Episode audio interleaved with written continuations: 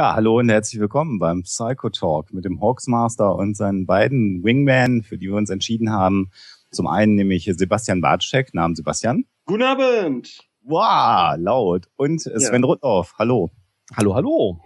Genau, drei Psychologen, äh, die sich zusammengefunden haben, um ja irgendwas euch zu erzählen. Und das hat beim letzten Mal schon leidlich gut geklappt, wie wir fanden. Und äh, deswegen haben wir gesagt, wir machen das erneut und äh, haben uns hier zusammengefunden. Sven Rudloff und Sebastian sind beides Mitglieder der GWUP, also insofern auch äh, Vereinskollegen sozusagen von Huxilla.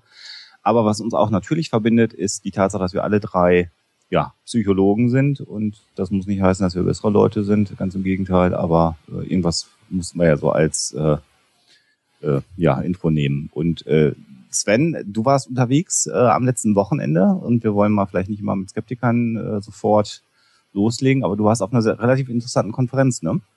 Äh, ja, also ich habe tatsächlich das ähm, Pfingstwochenende ähm, ganz ordentlich christlich auf einer Atheistenkonferenz verbracht, ähm, was meine erste Atheistenkonferenz war. Also skeptisch war ich ja auch schon weltweit ähm, leidlich unterwegs. Ähm, da trifft man insbesondere so bei den amerikanischen Skeptikern ja auch häufiger mal atheistische Themen. Ähm, aber das war jetzt meine erste Atheistenveranstaltung und zwar in Köln. Ähm, das war so die europäische Atheistenkonferenz, organisiert von ähm, der IPGA, das ist die, äh, äh, Moment, überlegen, äh, internationale, der Konfess äh, internationale Gemeinschaft der Konfessionslosen und Atheisten ähm, und der Giordano Bruno Stiftung. Und die hatten ein ziemlich buntes Programm, also zweieinhalb Tage lang in äh, Köln ähm, deutsche internationale Referenten zu ganz wilden Themen. Ähm, also wild im Sinne von sehr bunt. Ähm, bekannte Namen für die, die so ähm, unterwegs sind in der äh, Blogosphäre. Also Rebecca Watson war nach der Skeptiker-Konferenz in, in, in Berlin also auch dort. Ähm, ähm, zu mehr also atheistischen, feministischen Themen. P.C. Myers äh, vom Pharyngeal Blog ähm, dürfte somit der bekannteste sein. Ansonsten ähm, einige, die sich dann so eben in dem, in dem eher atheistischen Umfeld trieben. Und das fiel mir auch schon auch bei den, ähm, bei den Teilnehmern so auf. Also ein paar bekannte Gesichter, ein paar bekannte auch äh, wiederum aus der Skeptiker-Szene, aber sonst äh, doch äh, eine, also zwei ähnliche Gruppe, also auch sehr, sehr altersmäßig, sehr bunt gemischt von äh, jung bis alt. Ähm, auch, ich glaube, mh, hm, Männer, Frauen, ziemlich 50-50, würde ich sagen. Ähm, aber ähm, keine große Überschneidung eigentlich so zwischen den Teilnehmern. Ähm, aber worüber redet man jetzt auf einer Atheistenkonferenz äh, drei Tage? Also mhm. Gott existiert nicht und genau. Religion ist doof. Das kann man ja eigentlich in einem Tag oder? äh, ja, schon. Also äh, Pisi hat tatsächlich auch den Aufschlag gemacht am ersten Tag und sagte dann schon irgendwie ganz gleich, ähm, ähm, ja, worüber redet man eigentlich? Also er hat, also sein Thema war eigentlich, also warum redet man eigentlich auf, auf Atheistenkonferenzen über Wissenschaft? Äh, wobei er dann gleich meinte, er hat dann noch ans Programm reingeguckt und festgestellt, ist der Einzige, der darüber redet, was nicht ganz stimmte. Aber er meinte auch, okay, äh, es, es, geht nicht darüber, um Atheismus zu reden, weil äh, er sagt auch, äh, Gott gibt's nicht, für uns ist das ein, ein Fakt. Ähm, aber es geht sozusagen äh, um die, äh, einerseits um die positive Seite, also nicht notwendigerweise den Kampf gegen Religionen an sich, sondern eben für Glaubensfreiheit, Meinungsfreiheit, soziale Gerechtigkeit und eben insbesondere säkulare Gesellschaft. Also Säkularismus war natürlich, also die Trennung von Kirche und Staat, äh, war natürlich ein Thema, was sich also komplett durchgezogen hat durch die zweieinhalb Tage. Ansonsten ist es ein ähnlicher Mix wie auch auf äh, Skeptikerkonferenzen. Also es geht um Fakten, also durchaus auch Fakten über Religionen. Ähm, wir hatten es im, im, Vorgespräch gerade mal ganz kurz angesprochen. Es gab also zum Beispiel auch einen einzigen Vortrag, äh, nicht zum Dalai Lama, aber zum äh, tibetanischen äh, Buddhismus von ähm, Colin Goldner, der auch in Deutschland ein bisschen bekannter ist, hat einige Bücher geschrieben, auch über äh, Sekten, Scharlatane, ähnliches.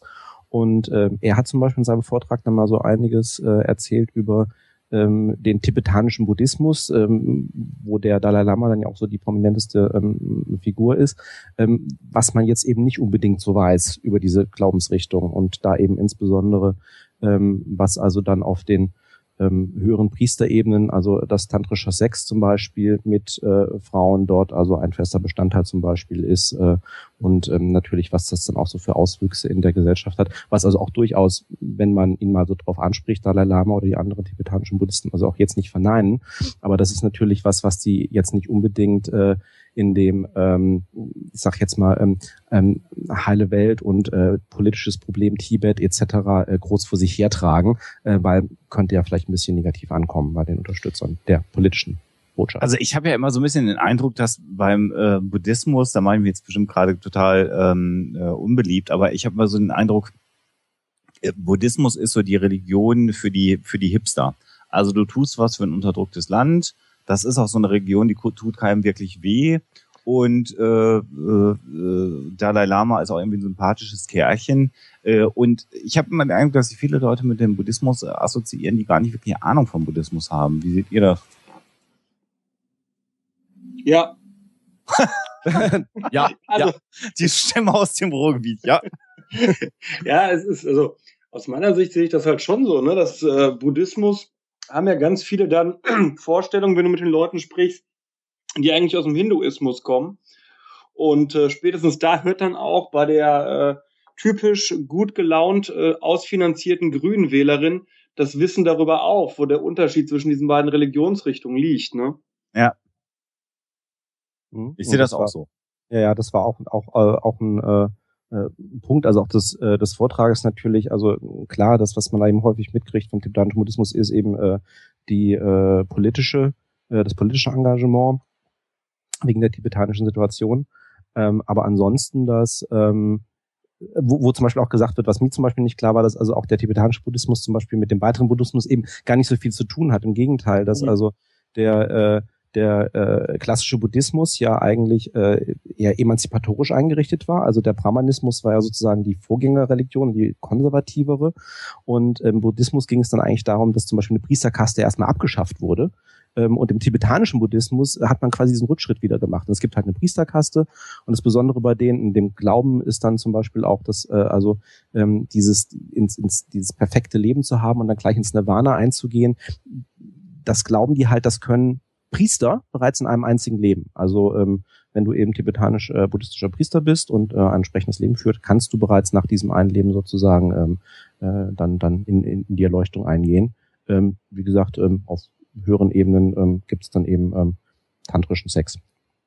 Ja, erreichen. Äh, jetzt wird gerade im Forum die Frage gestellt, und das ist eigentlich eine Frage, das haben wir im Vorgespräch gerade schon gehabt. Jetzt fragt jemand, wieso der Dalai Lama Everybody's Darling ist. Und du, Sebastian, findest eher so, dass es in letzter Zeit ein vermehrtes Bashing auf den Lama ja, ja, ja finde ich schon. Hast du da mal ein paar Worte zu?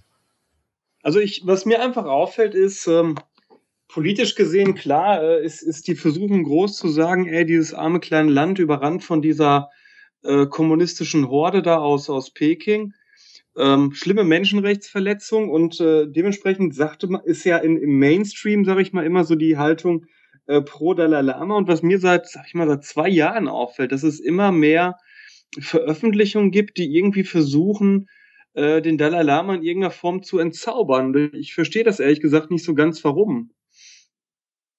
Aber vielleicht ist es einfach auch ein ne, ne Bias, den ich da im Lesen habe von, von komischen Büchern.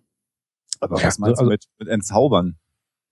Also ich habe von Wisniewski, den ja vielleicht äh, einige kennen werden, ne, dieser Verschwörungstheoretiker, der dann also äh, ganz genau versucht äh, zu sezieren, wie schlimm es eigentlich äh, den Tibetanern ging, äh, bevor die Chinesen eingefallen sind. Ne? Okay. Und das hat mich zutiefst irritiert. Und dann habe ich im Internet, äh, gut, natürlich, Internet ist jetzt nicht eine repräsentative Medienauswahl, aber äh, Internet. äh, doch immer mehr gefunden, äh, wo ich mir denke, okay, was soll das? Ne? Also ich meine, klar, dass man jetzt ähm, dem Buddhismus Sachen vorwerfen kann, die man jeder Religion vorwerfen kann, geschenkt. Aber ich verstehe, aber ich habe, glaube ich, da auch den, den Vortrag falsch verstanden, bis Sven gerade äh, mal kurz so skizziert hat, worum es da eigentlich ging. Ich hatte den äh, per se eingeordnet in dieser Anti- äh, Dalai Lama-Richtung, aber das scheint ja nicht zu stimmen. Nee, das war nicht wirklich. Also äh, der, der Dalai Lama wurde auch tatsächlich in dem Vortrag ein paar Mal äh, zitiert, weil eben, wie gesagt, also ähm, die jetzt zwar nicht äh, super offen mit diesen mit diesen Themen umgehen, ähm, aber die jetzt also auch nicht so weit ähm, so weit verstecken, ähm, dass man also schon wieder ah ja Verschwörung und bla und ähm, gegen Ende, also so so so ein Punkt, den ich den ich mir also auch noch, äh, der mir noch in Erinnerung ist, wo es dann auch wirklich in Richtung Dalai Lama ging, ist zum Beispiel, wo sie auch sagten ähm, ähm, was, was, was also Colin Gordner ihm jetzt auch zum Beispiel vorwirft, ist, dass ähm, äh, der Shuka Asahara, also ähm, diese ähm, japanische Sekte, die vor Jahren eben auch ähm, die Giftgasattacken in, in, in Tokio ähm, ausgeführt hat, ähm, das ist ein geistiger Bruder des Dalai Lama. Also das ist das das ist sozusagen äh, die die die sind von der Richtung her verwandt. Der wurde sozusagen also auch vom Dalai Lama irgendwie auch mit gefördert. Ähm, der Dalai Lama hat sich davon nie distanziert zum Beispiel. Das sind dann wiederum solche solche Themen, die die ähm, wo dann also am Dalai Lama selber dann eben als politische Figur dann eben auch mal Kritik geübt wird. Ähm, aber nee, der Wobei Vertrag, man dann natürlich immer Wobei man dann natürlich immer sagen kann, ich tue mich immer schwer mit diesem, der hat sich nicht distanziert. Das ist ja dasselbe ja, Spiel, äh, wenn irgendwelche Islamisten was machen, warum sollen sich dann die normalen Muslime davon distanzieren? Ich meine, wir sagen ja auch nicht nach jedem Mord von einem Christen begangen werde. Ja. Wir, wir lehnen das aber im Rahmen unserer Religion ab, ne? Ja, wobei, äh, also da will ich, also ich wäre nachher noch das Thema der katholischen Ärzte, die ja die die Heilung für äh, Homosexualität ähm, jetzt ja programmieren seit geraumer Zeit. Ähm, beim katholischen Glauben sehe ich das ein bisschen anders, weil der katholische Glaube ja ein autoritärer Glauben mit einem ganz klaren Oberhaupt ist. Also letztendlich muss da das Oberhaupt sich distanzieren oder es ist im Sinne der Kirche. Das sehe ich schon so. Also was den katholischen Glauben ja. angeht. Ja. Nee, ja gut, stimmt. Ja. Ja. Nee, ja, gerade da sehe ich es komplett andersrum.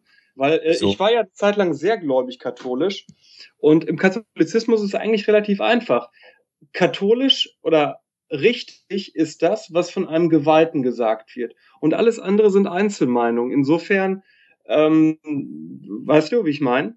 Andersrum, bei der evangelischen Kirche, da würde ich das schon so sehen. Weil die eben kein zentrales Oberhaupt haben und definieren müssen, was ist gemeinsamer Lehrinhalt. Aber der Papst gibt ja ganz klar raus, das und das ist Inhalt, so und so sehen wir das und alles andere ist per se falsch. Aber wenn du ein Oberhaupt äh, hast, und jetzt, also äh, äh, lass uns den Schwenk machen, wir kommen gleich nochmal auf die Konferenz zu sprechen. Aber wenn du ein Oberhaupt hast, und jetzt gibt es eine Gruppierung, die ja mehr als eine Einzelmeinung ganz offensichtlich ist. Das ist ja ein Verband der katholischen Ärzte, der sagt, Homosexualität ist eine schwerwiegende psychische Erkrankung, die heilbar ist. Dann ziehen sie sogar als eine der Behandlungsmethoden die Homöopathie heran. Das ist ja sowieso nochmal ein eigenes Thema. Ähm, aber äh, ist es dann nicht die Aufgabe des Papstes zu sagen, naja, äh, das sind jetzt Einzelmeinungen, dafür steht die katholische Kirche nicht. Ich finde das schon. Also damit würde er zumindest viel Klarheit schaffen. So äh, finde ich das eher, dass es eher geduldet wird, solche Aussagen. Und dann die, die evangelische Kirche kann das ja eben nicht machen. Da hast du vielleicht eine eine, eine, eine, eine äh, Bischöfe heißen ja nicht bei, bei uns. Oh Gott, es, ist, es wird höchste Zeit, dass sie ausdrücken. Superintendenten heißen die bei euch, ne? Ja, genau. Ne? Also die müssten sich dann ja auch, also ich, ich finde das schon, dass man da äh, von, von, den, von den übergeordneten Institutionen oder Personen ein, ein Statement haben sollte. Ja, und in dem Fall tatsächlich die EKD oder als eben ja, als, genau. Verband, die sich an, an, an der Stelle dann eben äußern würde. Hm. Jetzt sagt Sebastian nichts mehr. Nee, äh, sehe ich nicht so. Sehe ich, sehe ich nach wie vor nicht so, weil ähm, ihr geht von einer, ähm, das, das Meinungsbildungsmodell, das ihr gerade zugrunde liegt, legt, ist ein demokratisches. Ja, das heißt, es werden irgendwo treten Organisationen auf, die an der Meinungsbildung mitwirken und irgendwann sagt man einer, ja, das ist unsere Meinung oder das ist sie nicht. Aber genau so funktioniert die katholische Kirche nicht. Ja, so eben. Katholische Kirche, ja, eben. Und dementsprechend ist alles, was nicht aus Rom kommt, falsch. Ja, nein, aber, aber, aber das, das widerspricht doch, aber das widerspricht doch nicht dem, dass äh, wenn äh, jetzt innerhalb der katholischen Kirche oder von, von oder von katholischen Gläubigen oder sogar katholischen Geistigen ähm, ähm, vermehrt solche Aussagen getroffen werden, ähm, wenn dann der Papst an der Stelle als Oberhaupt sagen würde, sorry, das ist aber nicht offizielle Kirchenlinie. Ich sage jetzt mal, wie, äh, wie unser Standpunkt dazu ist, weil ich bin in dieser Position und so, so mhm. verstehe ich Alexander. Ja, genau. Also ich gebe ich geb euch, dann gebe ich euch an einer Stelle recht, aber die ist mir, glaube ich, sehr wichtig zu unterscheiden. Was du gerade im Nebensatz sagtest, Sven, wenn das von einem katholischen Geistlichen käme, dann ist der, dann sind die, dann sind die Bischöfe, die Kardinäle und der Papst in der Pflicht, sich zu äußern. So wie bei diesen Pius-Brüdern, ne? Mhm, die so, weil, auch gerade ein. Jemand, weil das offiziell jemand ist, der für die Kirche spricht. Ne?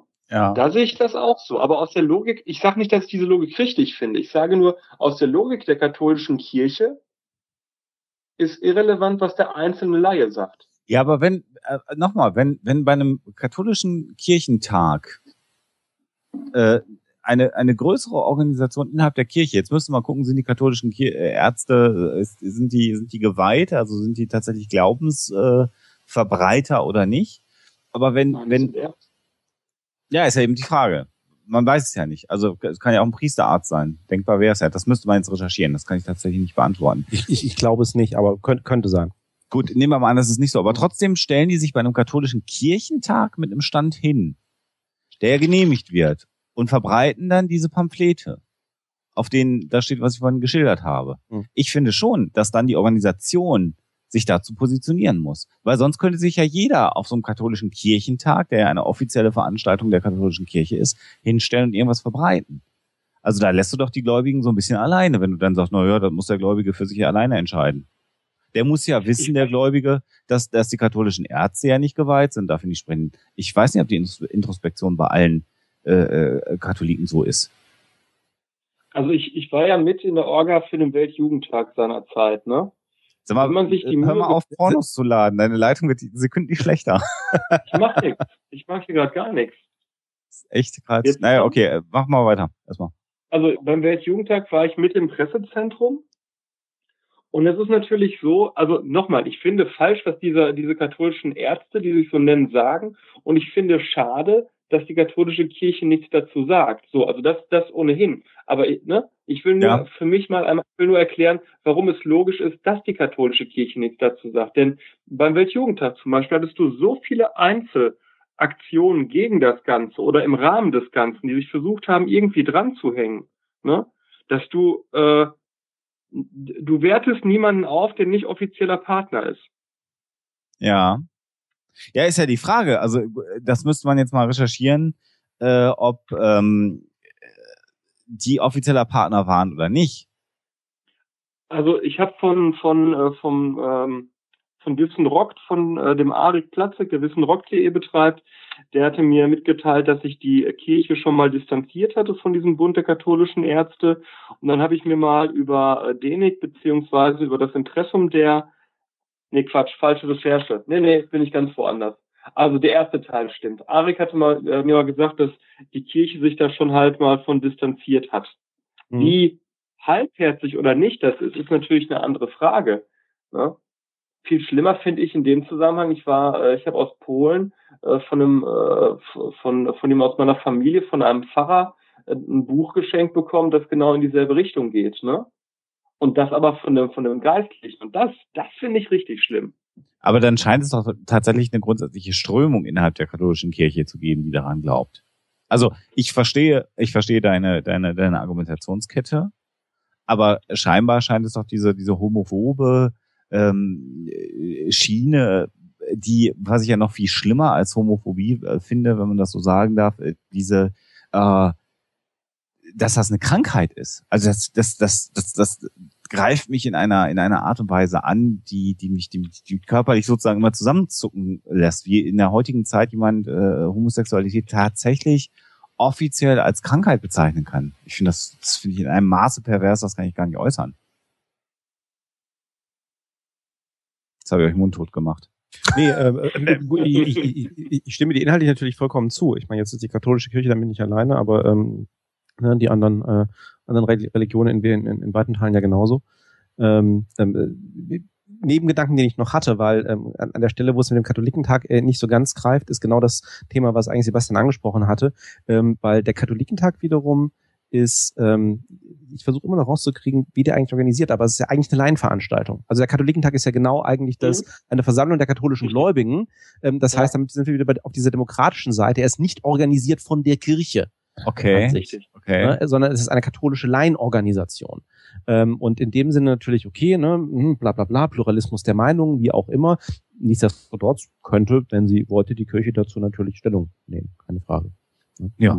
Das Natürlich, also nicht, dass ich falsch rüberkomme. Nee, nee. Natürlich könnte sie das tun, nur es wäre aus ihrer eigenen Logik nicht logisch. Das, das war eigentlich nur das, was ich sagen wollte. Die Kirche hat eine Logik. Achso, ja, stimmt, ja, ich weiß ja. Die, die, die Logik, so wie mit der. Man ähm, nennt das ähm, Dogma. Katholizismus, das ist die Logik der katholischen Kirche. ja, genau, ja. Unbefleckte Empfängnis Marias, ja.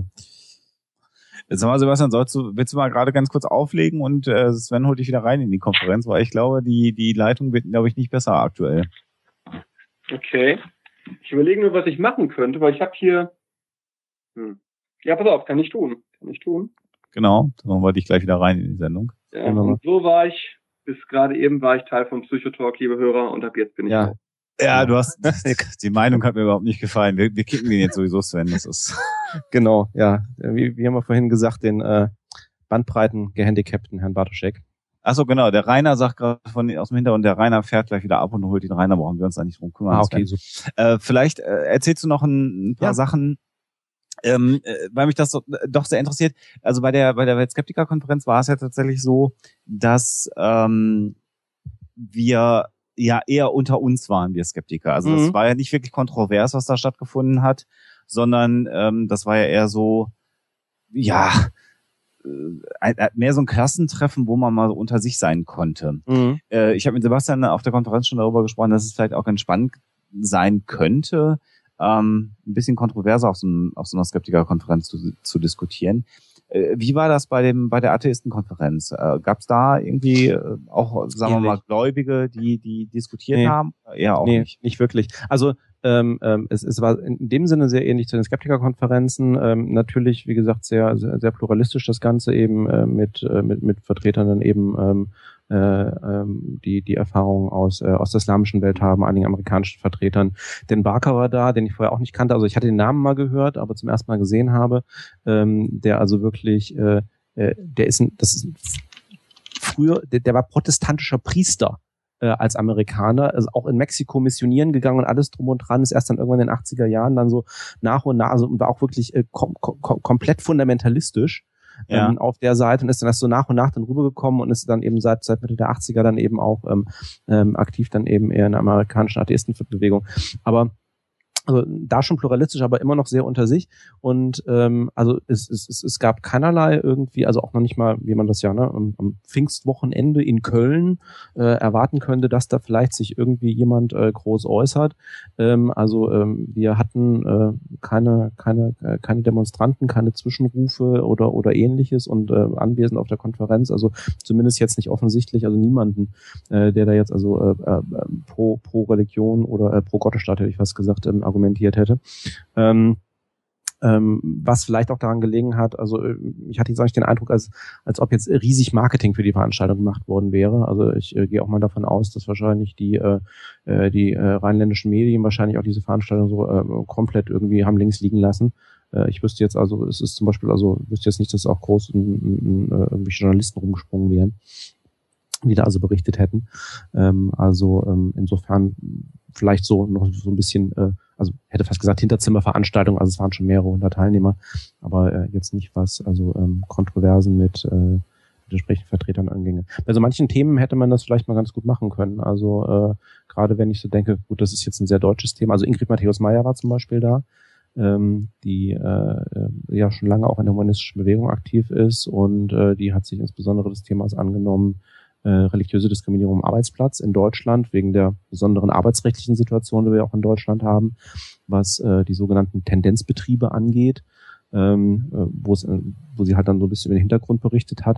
Und natürlich immer schon interessant gewesen wäre auch ähm, da äh, A, Betroffene natürlich auch, aber dann natürlich auch mal ähm, Leiter, Leiter von solchen Tendenzbetrieben. Wie sieht sowas in der Praxis zum Beispiel auch aus? Ne? Jemanden von der, bei, bei, beim Krankenhaus von der Caritas oder der Diakonie etc. Ähm, welchen, welche Auswirkungen hat das, hat, hat sowas tatsächlich? Ähm, ähm, ich weiß nicht, ob man einen Kirchenvertreter gehabt hätte. Hm? Äh, Tendenzbetriebe heißt tatsächlich, das sind die, die, die konfessionell geführten Betriebe, ähm, wo du äh, in einem katholischen Krankenhaus auch nur als Katholik arbeiten kannst. Ja, genau. Wo, wo, wobei das eben eine ziemlich interessante Geschichte ist, weil da ist Deutschland wirklich, ähm, also äh, Deutschland ist da wirklich einmalig, was das angeht, also diesen, diesen Sonderweg. Ähm, äh, auch arbeitsrechtlich ist also auch zum Beispiel europarechtlich ähm, komplett unzulässig. Das hat also auch schon die Europäische Union ähm, kritisiert. Ähm, es gab dann auch mal so ein Vertragsverletzungsverfahren, das wurde dann aber mal so klammheimlich dann irgendwo in den Hinterzimmern in, in Brüssel dann auch eingestellt, weil man hat, hätte sich dann so, auf Nachfrage hieß es dann, man hätte sich dann mit der äh, deutschen Regierung darauf geeinigt, dass also dieses, dieses deutsche Gesetz also dann äh, richtlinienkonform, also im Sinne von ähm, Antidiskriminierungsgesetz und so, also auszulegen wäre äh, ja sehr interessant, wie das dann, wie das dann tatsächlich aussehen soll. Wobei äh, es gibt so ein, tatsächlich so ein paar Themen. Also es gab wohl kürzlich gerade äh, in Hamm eine Gerichtsentscheidung, ähm, äh, die zum Beispiel gesagt hat, also äh, es muss also trotzdem den, den äh, Arbeitnehmern von Tendenzbetrieben zum Beispiel auch erlaubt sein zu streiken. Das, das, das Thema ist ja wirklich, dass äh, es fast zwei Millionen Arbeitnehmer in Deutschland gibt, die in solchen Betrieben arbeiten, die äh, komplett nicht dem Betriebsverfassungsgesetz unterliegen. Das heißt, die haben kein Streikrecht, äh, die haben keine, die haben keine ordentliche Arbeitnehmervertretung etc. etc. etc. Die ganzen Sachen gelten für diese Betriebe nicht. Und ähm, das natürlich vor dem Hintergrund, dass immer so, das ist, ja, aber die Kirche bezahlt ja dafür. Nein, die Kirche bezahlt gar nichts dafür. Also das ist, ähm, ich habe jetzt, weil mich die Zahlen dann heute auch interessiert haben, dazu gab es auch nochmal einen Vortrag, aber ich wollte noch ein bisschen tiefer einsteigen. Ähm, die Caritas und die Diakonie sind ja die äh, Sozialeinrichtungen sozusagen, die unter der mhm. katholischen bzw. evangelischen Kirche laufen. Diese ganzen Krankenhäuser, Kindergärten etc. in Deutschland, ähm, die haben also ähm, jährliche Kosten von 37 Milliarden Euro ähm, okay. was da sozusagen an, an, an Service geleistet wird. Die Kirchen, also katholische und evangelische Kirche zusammen, bezahlen davon 800 Millionen. Der Rest schaltet Steuerzahler. Das sind 0,0 Steuerzahler, beziehungsweise man natürlich als Nutzer, klar, ne, also klar, wenn ich natürlich in ein Krankenhaus gehe und meine klar. Krankenversicherung bezahlt, das klar. Aber, ne, aber das ist so das Verhältnis. Und äh, demgegenüber haben wir dann eben so die ähm, äh, äh, 9 äh, Milliarden, äh, 9 Milliarden Kirchensteuer und ähm, die direkten Zuschüsse dann etc. Was, was ich mir zum Beispiel auch nicht klar gemacht habe, ist äh, die verlorene Steuereinnahmen für den Staat durch die Kirchensteuer, weil die Kirchensteuer ist ja abzugsfähig. Das heißt, zu den 9 Milliarden, die halt eingenommen werden, äh, gehen dem Staat dann also zusätzlich nochmal irgendwie 3 Milliarden verloren, äh, geringere Steuereinnahmen. Äh, echt fassbar. Und solche Geschichten. Und ähm, und das Interessante ist, dass es wohl auch Umfragen gegeben hat unter Gläubigen, wo man gesagt hat, so, wie wäre das denn, ähm, ähm, wenn jetzt also die Kirche bei solchen Einrichtungen eigentlich sehr wenig oder gar nichts bezahlen würde, würdest du weiter Kirchenmitglied bleiben. Und dann haben ähm, im Durchschnitt die Hälfte der, der, der äh, gesagt, ähm, nö, würde ich nicht machen. Und unter den Jüngeren dann noch, noch, noch deutlich mehr, die dann austreten würden, aus der Kirche austreten würden, wenn, äh, wenn, wenn, wenn dem halt so wäre. Tatsache ist, es ist dem so, äh, dass die Kirche im Grunde für diese Einrichtung so wenig bezahlt. Ja, das wird gerne, gerne vergessen, dass dem so ja. ist. Und also tatsächlich eine Scheidung, äh, ein, ein, ein Arzt, der in einem katholischen Krankenhaus arbeitet und da scheitert die ja. Und lässt sich scheiden, der kann seinen Job de facto ja. tatsächlich. Das war auch, also Matthias Meyer, die, die, die fing an, die, die, die sprach dann also wirklich äh, wirklich in ihrem Vortrag von, ich muss gerade mal meine Notizen reingucken, ich habe mich wieder fleißig mitgeschrieben, äh, das war ähm, katholisch operieren und evangelisch Fenster putzen. Das ist unfassbar. Ja. Das war so dieses, ja, du arbeitest im, äh, ne, du, du, so, und ähm, oder, oder eben auch tatsächlich Fenster putzen. Also das war dann wirklich also eine, eine, eine echte Ausschreibung von der evangelischen Kirche ähm, für eine äh, für eine äh, äh ich sage jetzt noch Raum, Raum, Raumpflegerin, Raumpflegerstelle äh, mit einer Arbeitszeit von zweieinhalb Stunden in der Woche. Ja. Wo dann aber verlangt wurde, dass natürlich äh, diejenige Person dann natürlich auch in der evangelischen Kirche ist. Ähm, und dann natürlich, wie gesagt, auch wiederum dem Betriebsverfassungsgesetz nicht unterliegt mit allen Arbeitnehmerrechten. Naja. Sebastian, wie ist deine Leitung? Ich hoffe ganz gut. Das müsst ihr mir sagen. Na, ein bisschen besser ist es auf alle Fälle. Ja, was hast, okay. was hast du zu den Tendenzbetrieben? Ich finde das hast, schwierig. Ja, du hast wieder eine andere Meinung, war mir schon klar. Ja, klar. ich hab nicht, nein, Dafür haben wir ihn doch. Ich habe nicht eine andere Meinung. Es ist, ähm, ich finde es falsch, dass sich diese Häuser den, den christlichen äh, Titel in den Namen schreiben dürfen. Andererseits, also die, die Rechnung, die du gerade gemacht hast, ich meine, die Krankenhäuser würden ja trotzdem kosten, ne? Also auch ja, klar, wenn sie jetzt genau. nicht. Ja, ja klar. Ähm, ja, e-, eben klar. Also dass das das ist aber, ne, das ist genau das Thema nennen, aber dann bitte genau staatlich nennen, was eigentlich staatlich ist und dann also genau, A, genau. A, A ist nicht kirchlich nennen und B schon mal gar nicht, äh, dann den Kirchen noch Sonderrechte irgendwie ähm, ähm, ähm, ähm, äh, sozusagen geben über die Betriebe. Ähm, vor einiger Zeit gab es ja diesen schönen Fall von der einen Kindergärtnerin in, in Königswinter, äh, den ich auch damals mitbekommen hatte, äh, wo ja auch der Fall war, dass also eine, eine Kindergärtnerin in Königswinter also auch ähm, ich weiß es gar nicht, ging es auch wieder um das, das Thema von wegen sich scheiden lassen und neu heiraten oder so, ähm, die dann also auch sozusagen entlassen wurde, ähm, äh, quasi von der Kirche. Ähm, wo dann aber äh, der Witz eben auch war, dass ähm, die, äh, die Gemeinde sozusagen äh, eben auch nichts für diesen Kindergarten bezahlt, also überhaupt nichts mit der Finanzierung zu tun hat, mhm. was dann zumindest und also auch wirklich auch die Eltern etc. auch dagegen demonstriert haben, weil die gesagt haben, das ist das, das ist eine super, also ich glaube sogar die Leiterin oder so, äh, das ist eine super Kindergärtnerin, wir wollen die gerne behalten. Und äh, zumindest, ich weiß nicht, was der aktuelle Stand ist, ähm, aber zwischendurch ist dann wohl auch so war, dass dann äh, kurzerhand äh, die Gemeinde die Kirche rausgeschmissen hat Okay. Und gesagt hat, ähm, nö, dann arbeiten wir halt zukünftig nicht mehr zusammen und machen das nicht mehr unter dem Titel. Ob es dabei bleibt, keine Ahnung, aber fand ich natürlich mal eine coole Reaktion von der Gemeinde, weil das ist eigentlich dann genau das Richtige an der Stelle. Was hast du ich von glaube, der... das ist eine, eine, eine generelle Un Unehrlichkeit äh, in der im gesellschaftlichen Konsens haben. Ne? Das, glaube ich, ist für mich so das, warum ich dann immer sehr lange schweige und mir denke, ähm, du hast mit, je, mit jedem Wort recht, Sven, mit jedem. Und ich mache mich ja auch immer äh, stark für äh, humanistische Medien und so weiter, aber weißt du, dann, dann guckst du die nächste Bundestagsdebatte oder noch schlimmer, du guckst irgendwie Anne Will oder Günther Jauch und dann sitzt da jemand von der CDU und diskutiert über Salafisten.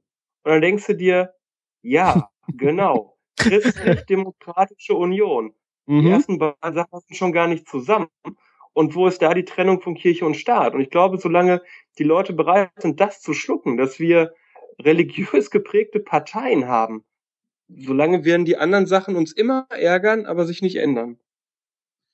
Das ist sicherlich richtig. Wobei wir ja seit einigen Jahren die konfessionsfreien oder konfessionslosen tatsächlich die größte Bevölkerungsgruppe äh, stellen.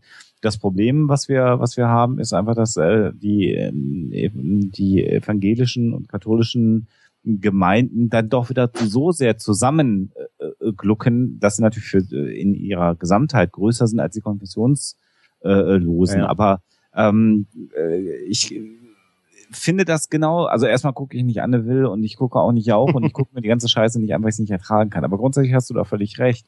Also wenn christliche ähm, äh, Politiker, äh, sagen, wie es die gibt, kriegst du Religion nicht los. Die Frage ist ja auch, wollen wir als äh, Atheisten, wenn man das nochmal bezeichnen will, ähm, dafür sorgen, aktiv die Kirche abzuschaffen? Ich glaube nein. eher nicht. Ich, nein, nein. Das ist, Gottes Willen, das ist, das ist ja genau das Thema. Also ne, es ist, es ist eben äh, eine, Ehrlich, eine Ehrlichkeit in der Glaubens- und damit auch der Unglaubensfreiheit und eben die Trennung von beiden. Also ich weiß noch nicht mal, ob ich so weit gehen würde, dass ich sage, ähm, ähm, wenn das erreicht ist, dann sollte es auch keine christlichen Parteien geben. Das, das finde ich vollkommen in Ordnung. Also wenn, wenn, wenn, wenn eine Partei sich, ne, also auch Parteienfreiheit, ähm, wenn, wenn eine Partei sich gründen will, die eben sagt, ähm, wir, wir treten hier ganz eben off, äh, offiziell als Christen auf, ähm, ja, okay, dann, dann, dann, dann sollen sie das doch bitte tun. Und dann, und, und wer sie wählen mag, der, der, der wählt sie. Und wenn sie noch Stimmen kriegen, dann, dann sind sie auch mit in der Regierung.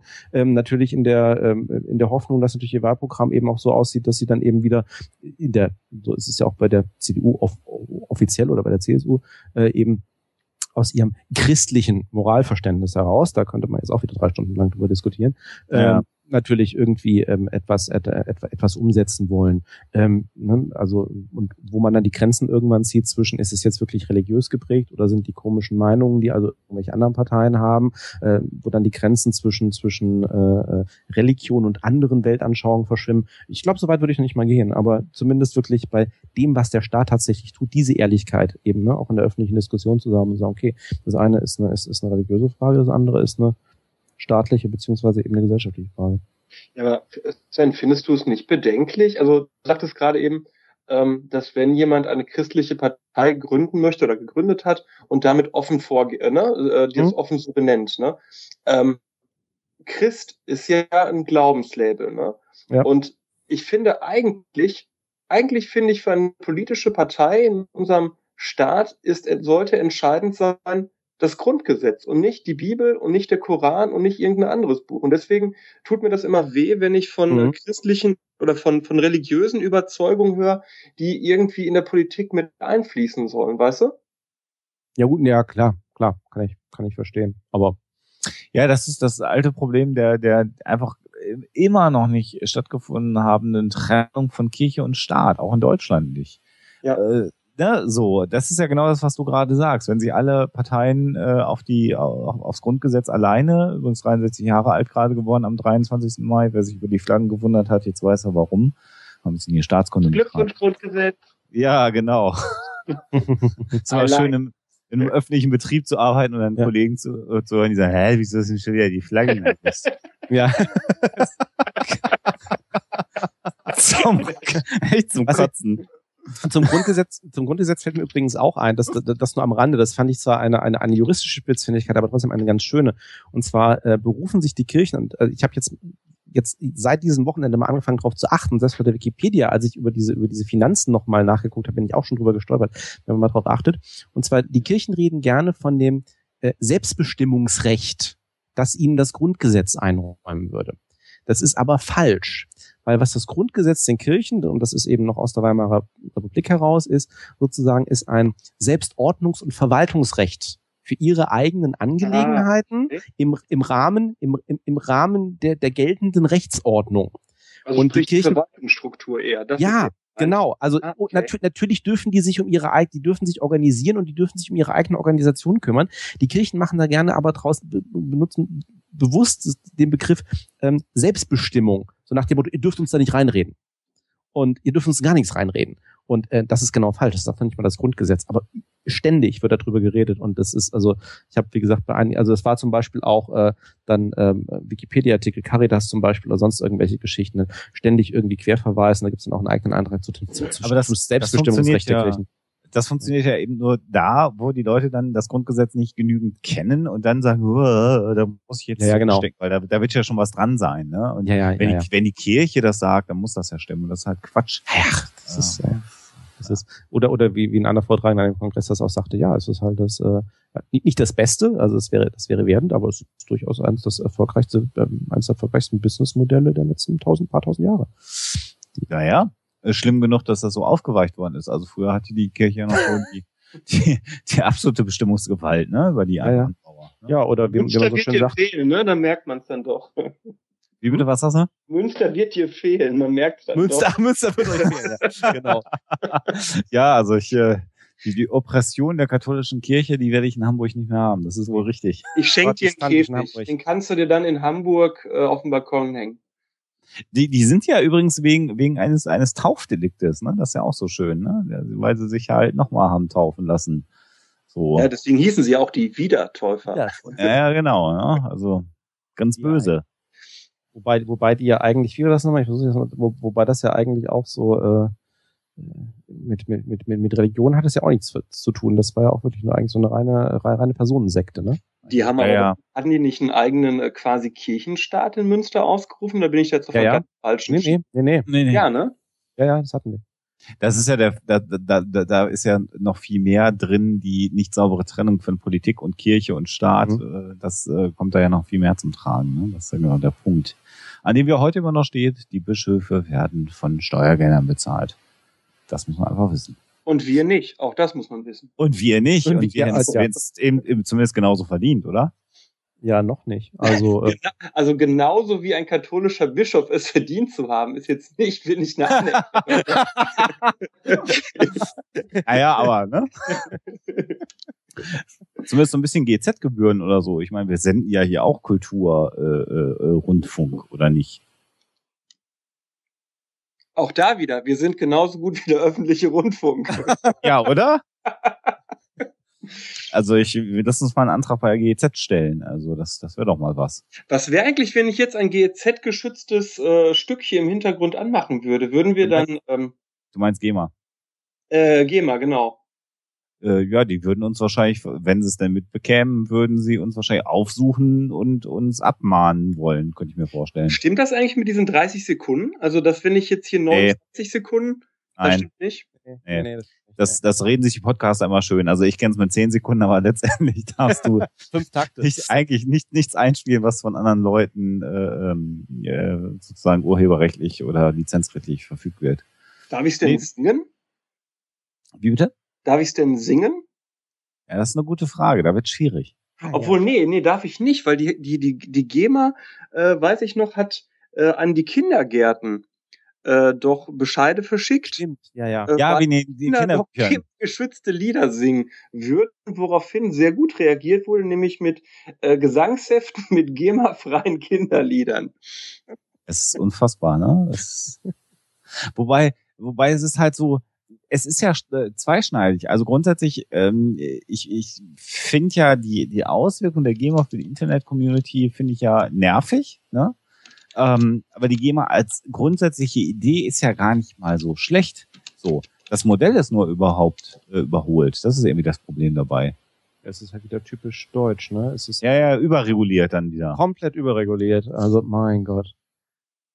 Mein Gott. Und das ist ja, äh, also diese, diese Sperre auf YouTube ist halt, ne, das ist das alte Beispiel, auch was Raubkopien angeht.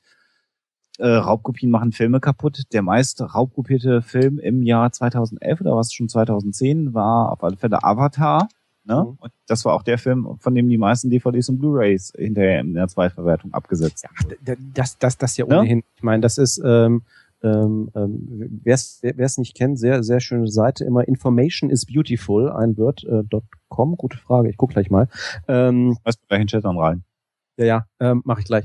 Ähm, ist äh, englischer, also Infographics, hat auch schon mehrere Bücher rausgebracht, super Sachen ähm, und ähm, hat hat meines Wissens auch mal äh, schön aufgezeigt ähm, auf Basis der Daten, die eben vor, vorhanden waren. Also jetzt auch beim amerikanischen Beispiel in dem Zusammenhang, ähm, was tatsächlich die amerikanische Musik- und Filmindustrie in welchen Jahren wie viel eingenommen hat und aus welchen Quellen etc.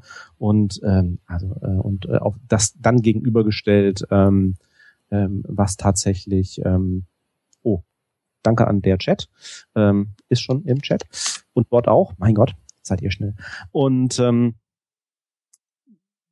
das und dem gegenübergestellt die Argumente, die dann halt immer in diesen äh, schönen Diskussionen dann auch im, im, im Kongress etc. dann eben gebracht wurden, dann für für die entsprechenden Gesetze etc. etc.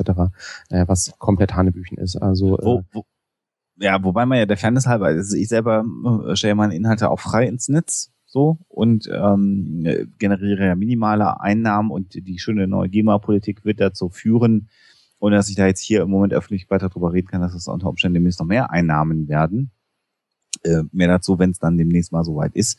Ähm, aber ich, äh, also äh, äh, ich finde manchmal so dieses dieses GEMA-Bashing, was so generell stattfindet, ähm, ist insofern nicht ganz ganz fair, weil natürlich, wenn du dich entscheidest, von deiner äh, Kunst leben zu wollen, egal was deine Kunst ist, dann bist du natürlich froh, wenn es irgendwer gibt, der dich auch dafür bezahlt für deine Kunst. Also genau, genau dazu, Alexander. Ich habe fünf Jahre lang Konzerte organisiert. Ne? Ich hatte eine ja. Veranstaltungsagentur. Wir haben hauptsächlich Hardcore, Strategy Sachen und so Emo gemacht, als das gerade frisch aufkam. Ich kann mir bis heute nicht vorstellen, und ich habe auch niemanden in fünf Jahren Tätigkeit kennengelernt, der von den GEMA Einnahmen hätte leben können. Okay, ja. Bands leben meiner Erfahrung nach, leben Bands, wenn sie gut sind, vom Merch. Sie leben, wenn sie Glück haben und einen Major Deal haben, von den Vorschusssachen auf das Album oder von dem Album selbst. Aber ich habe noch niemals von einem mittelgroßen Musiker gehört, der von der GEMA hätte leben können. Also diejenigen, die da rumjammern, das sind ja solche Leute wie Grönemeyer, ja, ähm, die eigentlich, eigentlich braucht doch der Grönemeyer die Einnahmen der GEMA nicht. So. Aber das sind die, die am lautesten heulen und da frage ich mich mal, was soll das? Also, wer, wer kann denn, also anders, dass man sagen kann, so wie, wie äh, Stuttgart Barre hat das, glaube ich, gesagt, ne, wo er sagte, ich möchte, oder ähm, hier, äh, Mike Krüger, der, der auch sagte, ich möchte für meine Musik Geld bekommen von denen, die es hören.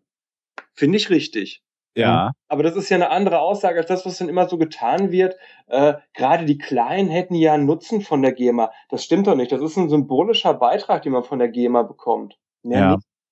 Und dafür hast du Bürokratie ohne Ende. Wenn Künstler auf Konzerten bei mir selbst angegeben haben, dass sie ihre eigenen Songs nicht spielen, weil die wiederum nicht GEMA befreit gewesen wären, dann ist irgendwas falsch. Okay.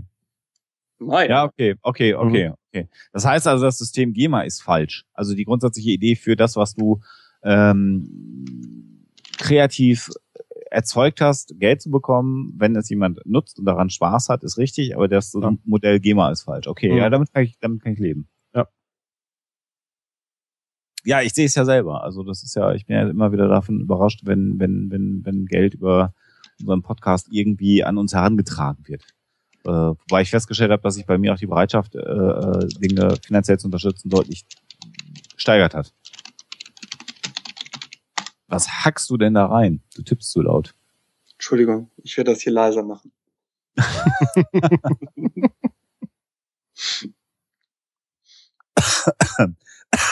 Entschuldigung. Wie wär's da, hat er schon eine, da, da hat er schon eine Räuspertaste. Und benutzt sie nicht, ne? nicht, genau. Oh, jetzt hast du Das ist aber auch ganz sanft ausgefädelt. Ja, ganz.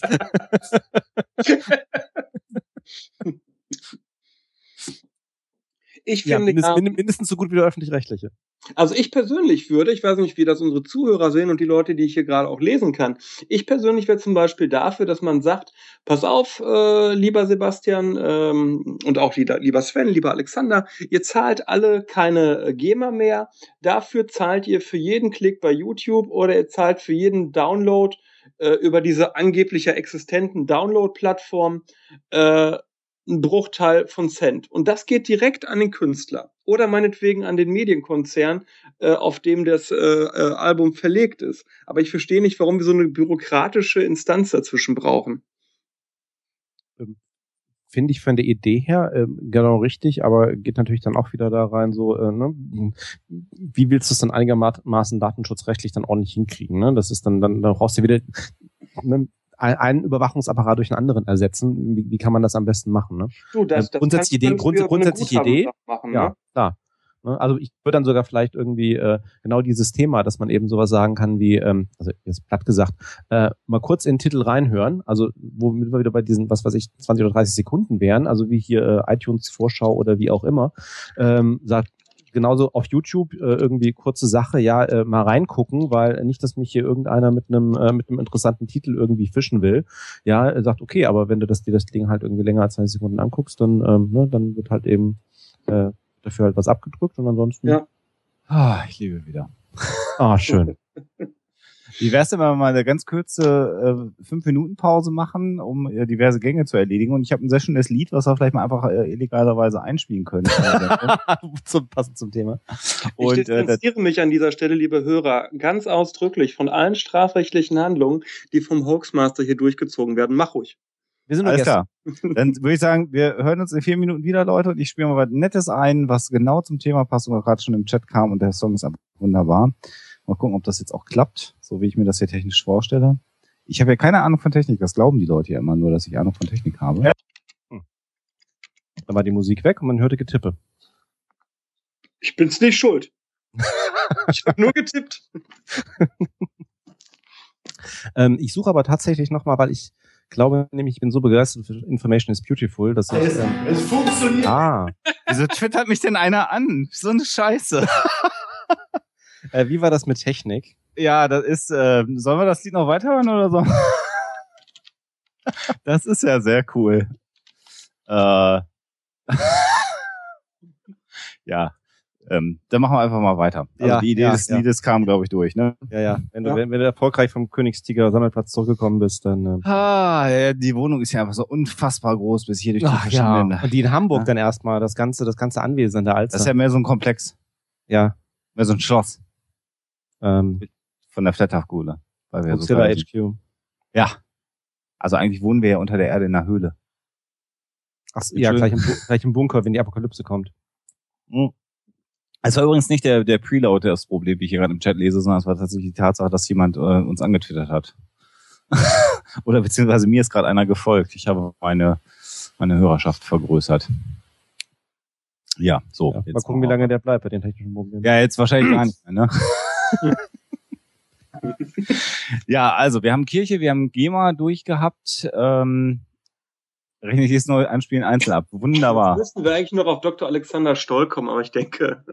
äh, Lorenz Meyer sehe ich gerade im Chat. Ist das der Lorenz Meyer? Bist du der Lorenz Meyer?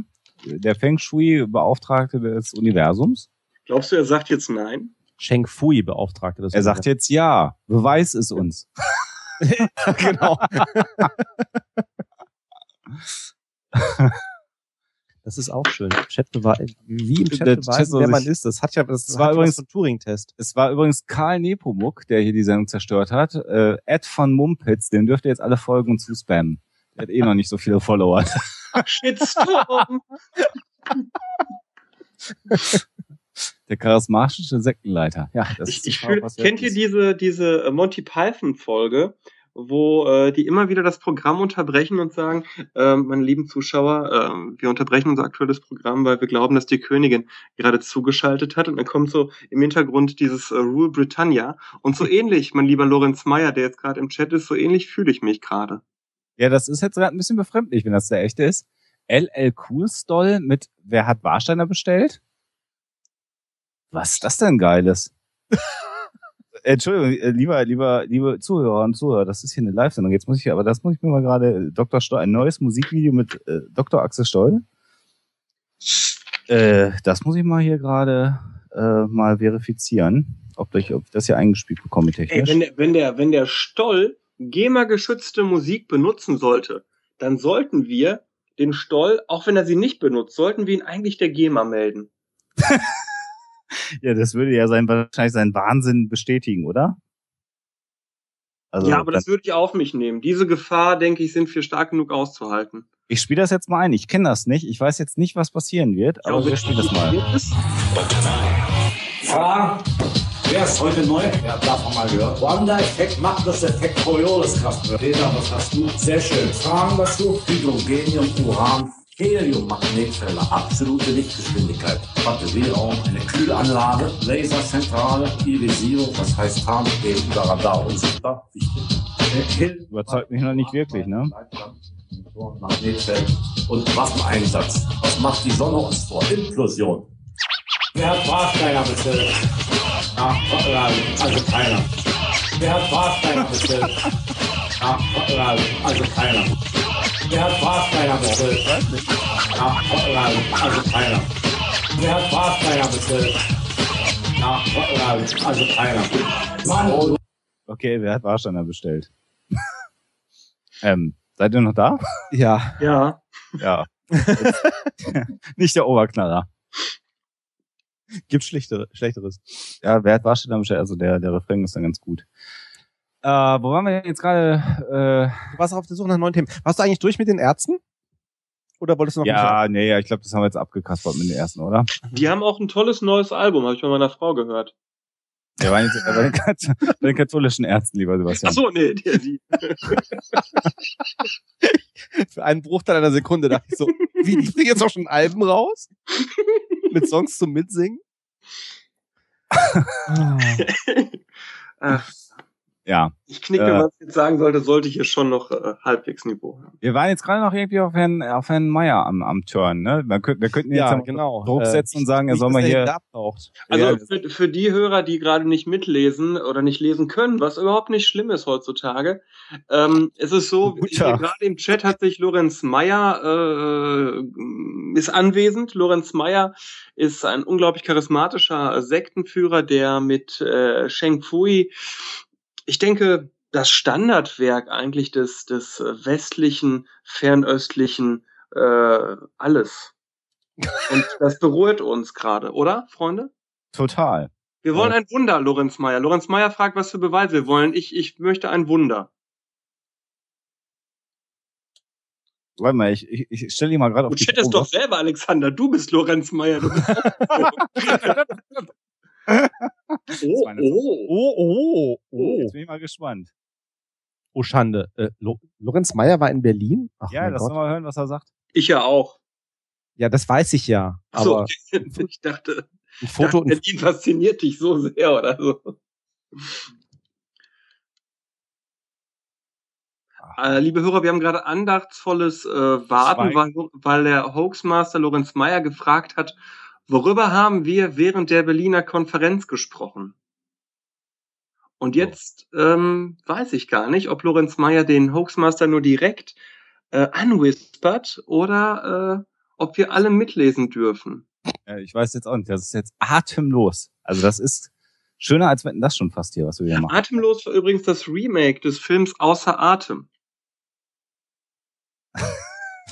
Ist wirklich wahr, ist kein Scheiß. ja, ja, es, es Aha. stimmt. Es ist, Ja. also, also, also manchmal sind dann, sind dann Assoziationen ja schon irgendwie wilder als meine normalerweise. Das ist Eigentlich bin ich das immer, der dann plötzlich mit irgendwelchen Fernsehserien oder Filmen anfängt. Also wenn Herr Meier darüber übrigens nicht reden will, dann könnte Herr Meier auch einen Tweet absetzen, dass er sich gerade live im Chat zu unserer Sendung befindet, was ja, Ja. schamlos Werbung auch bedeuten würde und damit die Sendung voll machen würde. ah, zu Katja Epstein. Epstein. Ja, ach, ja, das beantwortet dann alle Fragen. Eins, zwei, drei, vier Epstein, alle, jeder muss versteckt sein. Katja Epstein, die war übrigens, ja, mit den roten Haaren, ich erinnere mich. Ja, ja, damals. Ja, haben wir noch, äh, ich will den Satz nicht sagen. Das würde ja wieder bedeuten, dass wir. Nee, schauen. nein, um Gottes Willen. Äh, Das machen wir worüber gar müssen wir denn noch mal reden? Genau. Sebastian. Klugblatt.de. Ja, erzähl mal. Ja, also äh, bekanntermaßen, wir hatten das ja in, in unserem letzten Psychotalk, der ja noch, äh, ja, der unser Anfangstalk eigentlich war, da hatten wir das ja schon mal angesprochen, dass ich äh, dem Boulevard gegenüber recht offen bin.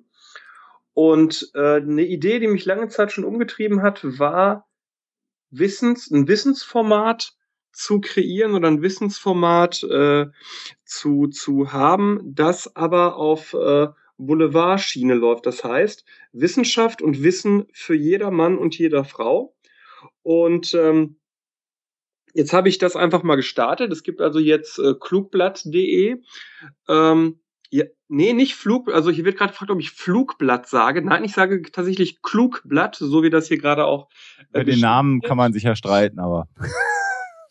Ja, und dafür suche ich eben noch äh, Autoren oder Leute, die an dem Ganzen mitwirken wollen.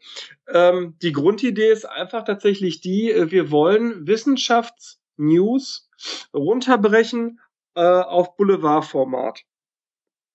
Und wie das genau laufen wird, ist alles noch in einem dynamischen halbdiskordianischen Prozess, um das mal so zu benennen. Aber ich glaube tatsächlich, dass es gut ist, einfach zu starten. Und wie sollen sich potenzielle Autoren, die jetzt sagen, ich äh, fühle mich prädestiniert für das Klugblatt zu schreiben, äh, Ja. wie sollen die eigentlich herankommen? Also ich überlege gerade, was die sinnvollste Art ist. Äh, man könnte es entweder direkt auf Facebook machen. Also ich bin unter meinem echten Namen bei Facebook. Da könnte man mich kurz ein, äh, anschreiben. Da würde ich sie in die entsprechende äh, Gruppe mit einladen. Ähm, man kann mir aber auch einfach eine, eine, eine äh, E-Mail schicken an kontakt Nee, Quatsch, ich glaube, ich habe sogar eine Klugblatt. Äh, info at klugblatt.de und äh, ich freue mich über jeden, der sagt, ich möchte da einfach mal als Autor für mich versuchen. Ähm, und ich bin mal gespannt, was draus wird. Also wenn das äh, klappt, dann, dann freue ich mich. Wenn das nicht klappt, äh, dann ist es halt schade. Aber ich finde es ja immer wichtig und das passt zu der Frage, die gerade im, im Forum auch kam, äh, was ich alles so an Jobs gemacht habe. Ich finde es einfach wichtig, erstmal zu probieren. Und wenn ich in einem halben Jahr, wenn wir in einem halben Jahr sehen, äh, das läuft nicht oder das läuft nicht so, wie ich mir das vorgestellt habe, dann kann man immer noch sagen, ey, ich mache das halt nicht oder jemand anders macht das weiter. Und das Layout der Seite ist derzeit auch noch total beschissen. Und wir haben gerade mal drei Beiträge on und das ist alles nicht das Wahre. Und deswegen, äh, jeder, der mitmachen will, kann mithelfen, dass es eine richtig gute Sache wird. Oh, der Meister hat uns getweetet gerade. Entschuldige, Sebastian. Ein Ja. sehr schöner Aufruf. Und ich finde das auch total unterstützenswert. Ich bin ja leider nicht in der Lage, äh, länger zusammenhängende Texte zu verfassen. Das ist ja der Grund, warum ich podcaste. Das ist ja das. Ja, wobei das mit Boulevard eigentlich eine sehr gute Eigenschaft ist. Aber ich bin ja eher der, der Redner und nicht der, nicht, nicht, nicht, nicht der Schreiber tatsächlich. Aber äh, für all diejenigen, die äh, genau umgedreht gepolt sind, die nämlich gerne mal schreiben wollen, ähm, ich finde die Idee super und äh, ich habe das kommt auch demnächst noch im Nachgang zur äh, Konferenz. Es wird ja noch ein Special zur äh, Weltskeptiker-Konferenz geben. Ähm, da haben wir äh, auch ein Interview noch gemacht im Nachgang mit einem der Autoren äh, von den Ausrufern, der ja auch ein sehr schöner Blog ist, der es seit einiger Zeit gibt. Und da kam schon mal so eine Idee auf, so eine Art Meta-Blog-System auch noch ins Leben zu rufen. Also wo verschiedene wissenschaftliche, skeptische, anti-paramedizinische Blogs sich vielleicht unter einem Dach zusammenfinden. Vielleicht sowas wie die Hörsuppe für Podcasts für eben Wissenschaftsblogger oder so eine Konkurrenz zu den Sci-Blogs. Und die Idee finde ich eigentlich gar nicht doof. Ich finde das eigentlich ganz schön. Das äh, finde ich nochmal eine schöne Sache. Auch noch, also, wenn du sagst, du hast, du hast Xenim, was Podcasting angeht, als einen großen Dachverband. Jetzt hat sich Merp Merp gegründet als zweites äh, großes Dach, unter dem sich viele Podcaster sammeln. Sowas vielleicht auch für Blogs zu machen, finde ich eigentlich eine schöne Geschichte, einfach um den Markt noch ein bisschen mehr zu beleben. Ja. Und noch mehr Visibilität, also mehr Sichtbarkeit zu geben, Visibilität. Ja, ja, genau, genau. Weil genau. klar, ne, wenn, wenn du halt mal eher auf so ein Portal drauf kommst, dann steht dir da halt irgendwer einzelne. Klar, man kann immer losgehen und sagen, äh, ich fange mal an, ich, ich stolper mal irgendwann über ein nettes Blog und vielleicht gibt's da dann halt irgendwie äh, Querverlinkungen etc. Aber ne, wenn man es halt unter einem Dach hat, ist mal ein bisschen einfacher. Genau, also wir Merp bietet übrigens auch Bloghosting an. Da werden wir gerade darauf hingewiesen im Chat. Das, das, nennen wir gerne. Und die Frage wird gestellt, was der Unterschied zwischen dem Styleblogs und dem Klugblatt ist. Also das Klugblatt ist halt eine einzelne Internetseite mit, wie viele Autoren seid ihr jetzt im Moment? Drei? Im Moment sind wir, glaube ich, vier oder fünf. Ähm, eins, zwei, drei, vier sind wir im Moment. Ja. Ähm, und was für mich ein Riesenunterschied ist, es soll eben kein Blog werden. Das ist mir ganz wichtig. Das Ganze soll irgendwann mal aussehen wie ein Nachrichtenportal. Okay. Ja. Und ähm, dementsprechend äh, wollen wir auch ähm, gewisse journalistische Standards anlegen äh, an die Art, wie geschrieben wird. Ähm, Insofern äh, unterscheidet sich das von den Cyblogs, die ja tatsächlich äh, eine, eine, eine reine, Blo also zumindest so wie ich das wahrnehme, muss ich sagen, äh, so eine reine Blog-Sache eben sind. Ne? Und es geht mir eigentlich darum, äh, wissenschaftliche Meldungen, wissenschaftliche Texte wirklich runterzubrechen auf äh, vielleicht 40, 50 äh, Zeilen maximal, äh, mit schönen Bildern, mit knackigen Zitaten, äh, ohne oder äh, ohne Fremdwörter einfach, um Wissenschaft zu erklären, um, um zu zeigen, wie geil Wissenschaft eigentlich ist. Ne? Also viele ähm, sind ja immer noch so ein bisschen geschockt, wenn man sagt, so Wissenschaft ist geil, aber eigentlich ist es ja genau das, was äh, ich denke, uns drei ja auf jeden Fall eint.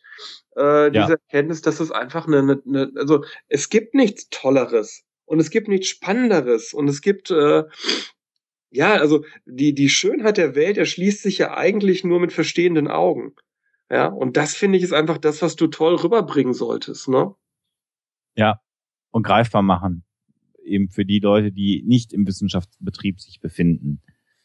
Ähm, äh, darum geht's ja uns in letzter nicht bei Huxella ja auch. Also das ist ja einfach nur deutlich zu machen, wie spannend Wissenschaft in jedem Bereich sein kann und auch jede Form von Wissenschaft. Also ganz oft wird ja Wissenschaft auch verwechselt mit mit reiner Naturwissenschaft, ja, die natürlich spannend und interessant ist, aber ähm, Alexas Einfluss ist ja äh, derjenige, dass ähm, auch Geisteswissenschaft oder ähm, Geschichte als Wissenschaft äh, total spannend sein kann. Das ist ja auch immer so unsere historisch ähm, getönten Folgen, die ja so ist zumindest das generelle Feedback auch sehr, sehr gut ankommen, weil man sich gerade mit diesen Themen eher weniger beschäftigt und dann immer ganz fasziniert davon ist, was da noch an, an Inhalt drinsteckt.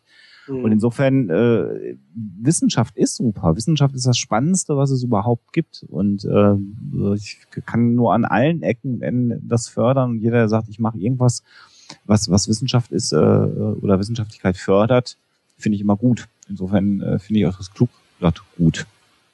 Ja, und ich finde, dass gerade in Wissenschaft du auch die schönsten Geschichten hast. Ne?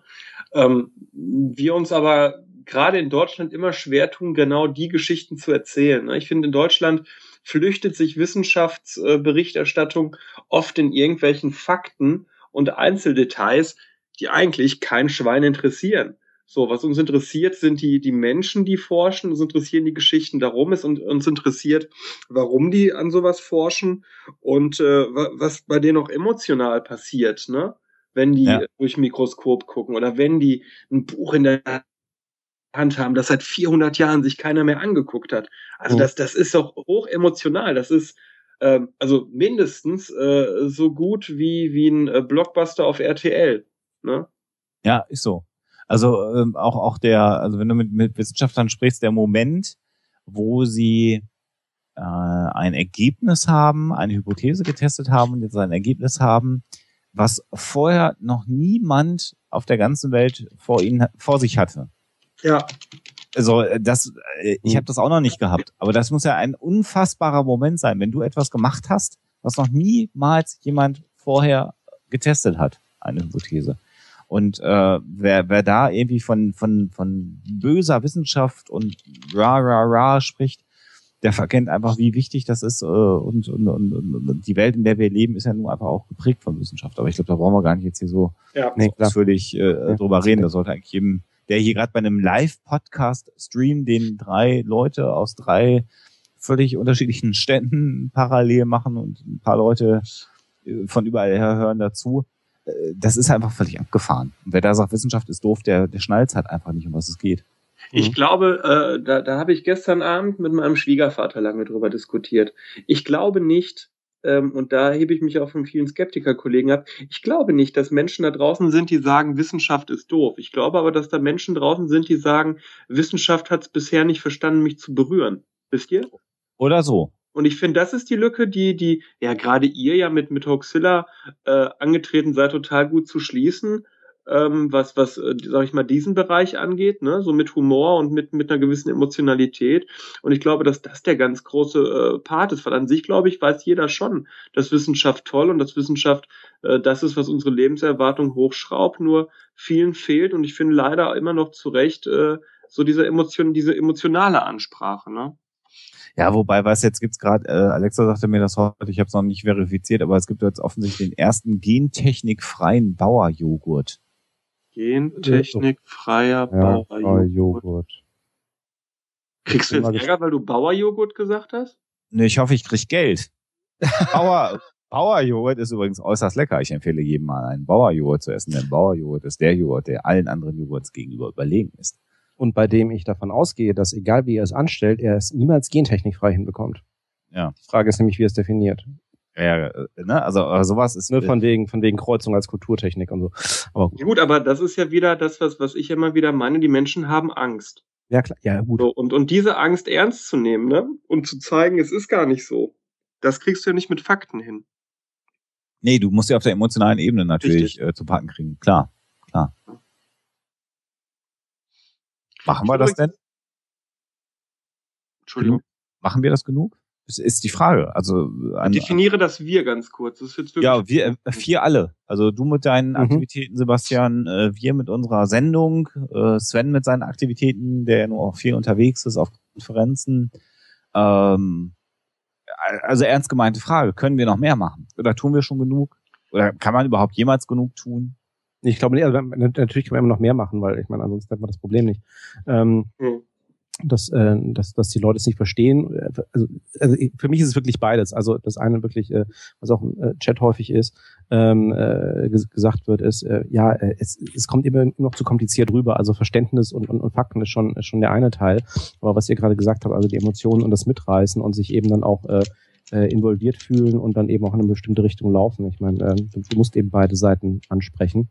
Ähm, wenn ich äh, zu, zu anderer Zeit, wenn ich ein bisschen ausge, ausgeschlafener wäre. Ich habe gerade gerade kürzlich noch ein, ein sehr, sehr schönes, sehr empfehlenswertes Buch. Ich äh, bin ja durch äh, ähm, auch äh, die für die lieben Psychologen unter uns ähm, Chip, die wir Chip, ja alle sind.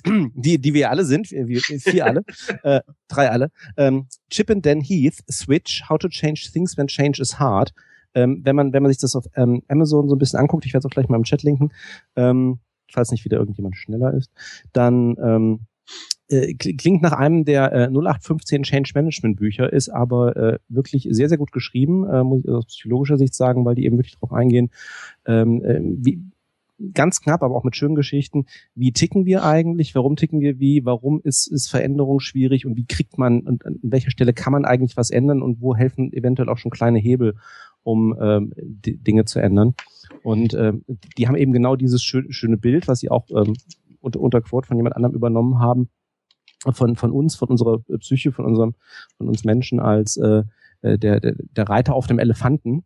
So nach dem Motto, der Reiter ist der, der halt irgendwo hin will und das ist ne, so unser, unser rationaler Teil, äh, der halt irgendwie plant. Aber wir haben also dieses riesige Tier unter uns, unsere Emotionen, die halt irgendwie äh, ne, entweder überhaupt nicht beweglich sind oder sehr schwer beweglich sind oder ne, und gegen den Elefanten kann der Reiter sowieso nicht wirklich arbeiten auf Dauer und ähm, wie man damit umgehen kann. Dachte ich doch wieder, der Chat hat wieder zugeschlagen, genau. Danke für den Link. Ähm, und ähm, und ich glaube, darum geht's. Also man, man braucht schon beides. Es kommt immer darauf an, wo die Leute sitzen, wo die sagen, ja, mich interessiert das grundsätzlich, die so, also emotional schon ein bisschen involviert sind, die halt sagen, gib mir mehr Fakten oder erklär mir mehr davon, ich finde das interessant. Ähm, und es gibt halt die, die sagen, ah, ist doch alles schlecht, also guck dir doch an und äh, Kernenergie und Atombomben und bla und Gentechnik und ist doch alles ganz furchtbar und ähm, so und dann, dann, dann macht natürlich die Mischung aus. Aber allein über Fakten kriegt man niemanden. Das haben ja irgendwie Unternehmen, Regierungen schon, schon Jahrzehnte versucht, irgendwie auch bei der Wissenschaft. Ähm, das äh, klappt nicht so ganz. Was mich ja auch auf der auf der auf der Konferenz wieder fasziniert hat, ähnlich wie im, im, im letzten Jahr in Wien, ist in der der Stand von Wolfgang Hund gewesen vom Hundini, äh, dem GWUP eigenen Magier oder Zauberer vielmehr, mhm. der ja äh, dir in in fünf Zentimeter Entfernung Dinge präsentiert und vormacht, die dich einfach aussteigen lassen. Mhm. Die dich, die dich einfach wieder dazu führen zu sagen, verlass dich einfach nicht auf deinen Verstand, weil dein Verstand ja. reicht, reicht einfach in ganz vielen Momenten nicht. Und du bist einfach auch so eingeschränkt und so gefangen in dir selber und in den Dingen, die ähm, deine, deine Welt dir konstruieren, dass äh, jemand mit einem gut gemachten Trick, also mit einem Betrug letztendlich, ja. äh, dich binnen Sekunden aushebelt und du einfach keine Erklärung dafür hast. Du, du siehst etwas, von dem du weißt, das kann so nicht sein und es fehlt dir jegliches Werkzeug, äh, das zu erklären. Und genau da äh, kommst du genau an den Punkt, wo Wissenschaft auch wieder ins Spiel kommt. Da müsste man dann tatsächlich mal umfangreich anfangen zu forschen, um dann herauszufinden, wie es ist. Also soll nur heißen, es gibt so viele Dinge, die einfach nicht zu erklären sind, die aber erklärbar sind letztendlich und eigentlich sogar ganz einfach zu erklären sind. Nur es fehlt dir ganz oft die Methodik und Wissenschaft ist halt mhm. eine gute Methodik, um dir deine Welt erklärbar ja. zu machen. Darf ich da einen kurzen Schlenker einbauen? Äh, gerne. Haben wir eine Wahl? Lass dich nicht aus dem Konzept bringen. Schlenker bitte. Also ähm, vielleicht mal ganz kurz so am Rande, liebe Hörer, was aber noch nicht so ganz an die große Glocke gehängt werden soll, aber wir sind ja hier quasi unter uns, so dass man hier das eine oder andere auch mal ausplaudern darf. Ich werde mit mehreren hundert Hörern, Sebastian. ich versuche hier gerade eine Atmosphäre zu erzeugen, Alexander. Äh, Entschuldigung, ich halte sie Klappe. Also wir sind ja hier so quasi unter uns und äh, sagt auch keinem weiter, vielleicht einer Person, jeder einer Person weiter sagen. Ähm, ich werde innerhalb der nächsten 14 Tage beim äh, Gottschalk wohl sein und äh, da gibt es die Möglichkeit, Projekte zu präsentieren, äh, für die man gerne Geld hätte. Und mein Projekt ist, dass ich, seit ich angefangen habe, Psychologie zu studieren, unglaublich gerne experimentelle Parapsychologie machen würde. Das gibt es in Deutschland bisher noch gar nicht. Und ich werde das auch nochmal äh, twittern, beziehungsweise dann bei Facebook darauf hinweisen, wenn ich dann äh, wirklich vor Ort in, in äh, Berlin bin, dass ihr danach ganz, ganz krass für mich äh, anruft, äh, klickt und alles Mögliche, weil das wäre so fett, wenn ich wirklich unter die Top 5 kommen würde. Dann kriegst du nämlich Geldpreise zwischen 50 und 15.000 Euro. Und ey, das wäre so gut, wenn, wenn ihr Teil dieses ganzen Events werden würdet würdet und ich total stolz sagen könnte, ey, da waren nur so ein paar Leute, die zugehört haben, aber die haben mir so geholfen, dass ich da richtig gut abgeschnitten habe. So viel zum Thema emotionale Einbindung.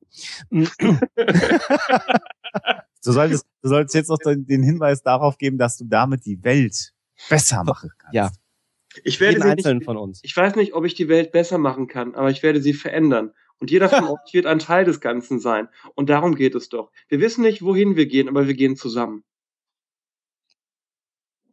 Schön. Gut so? Ja, ja, ja, nicht schlecht. Ah, ah, ja.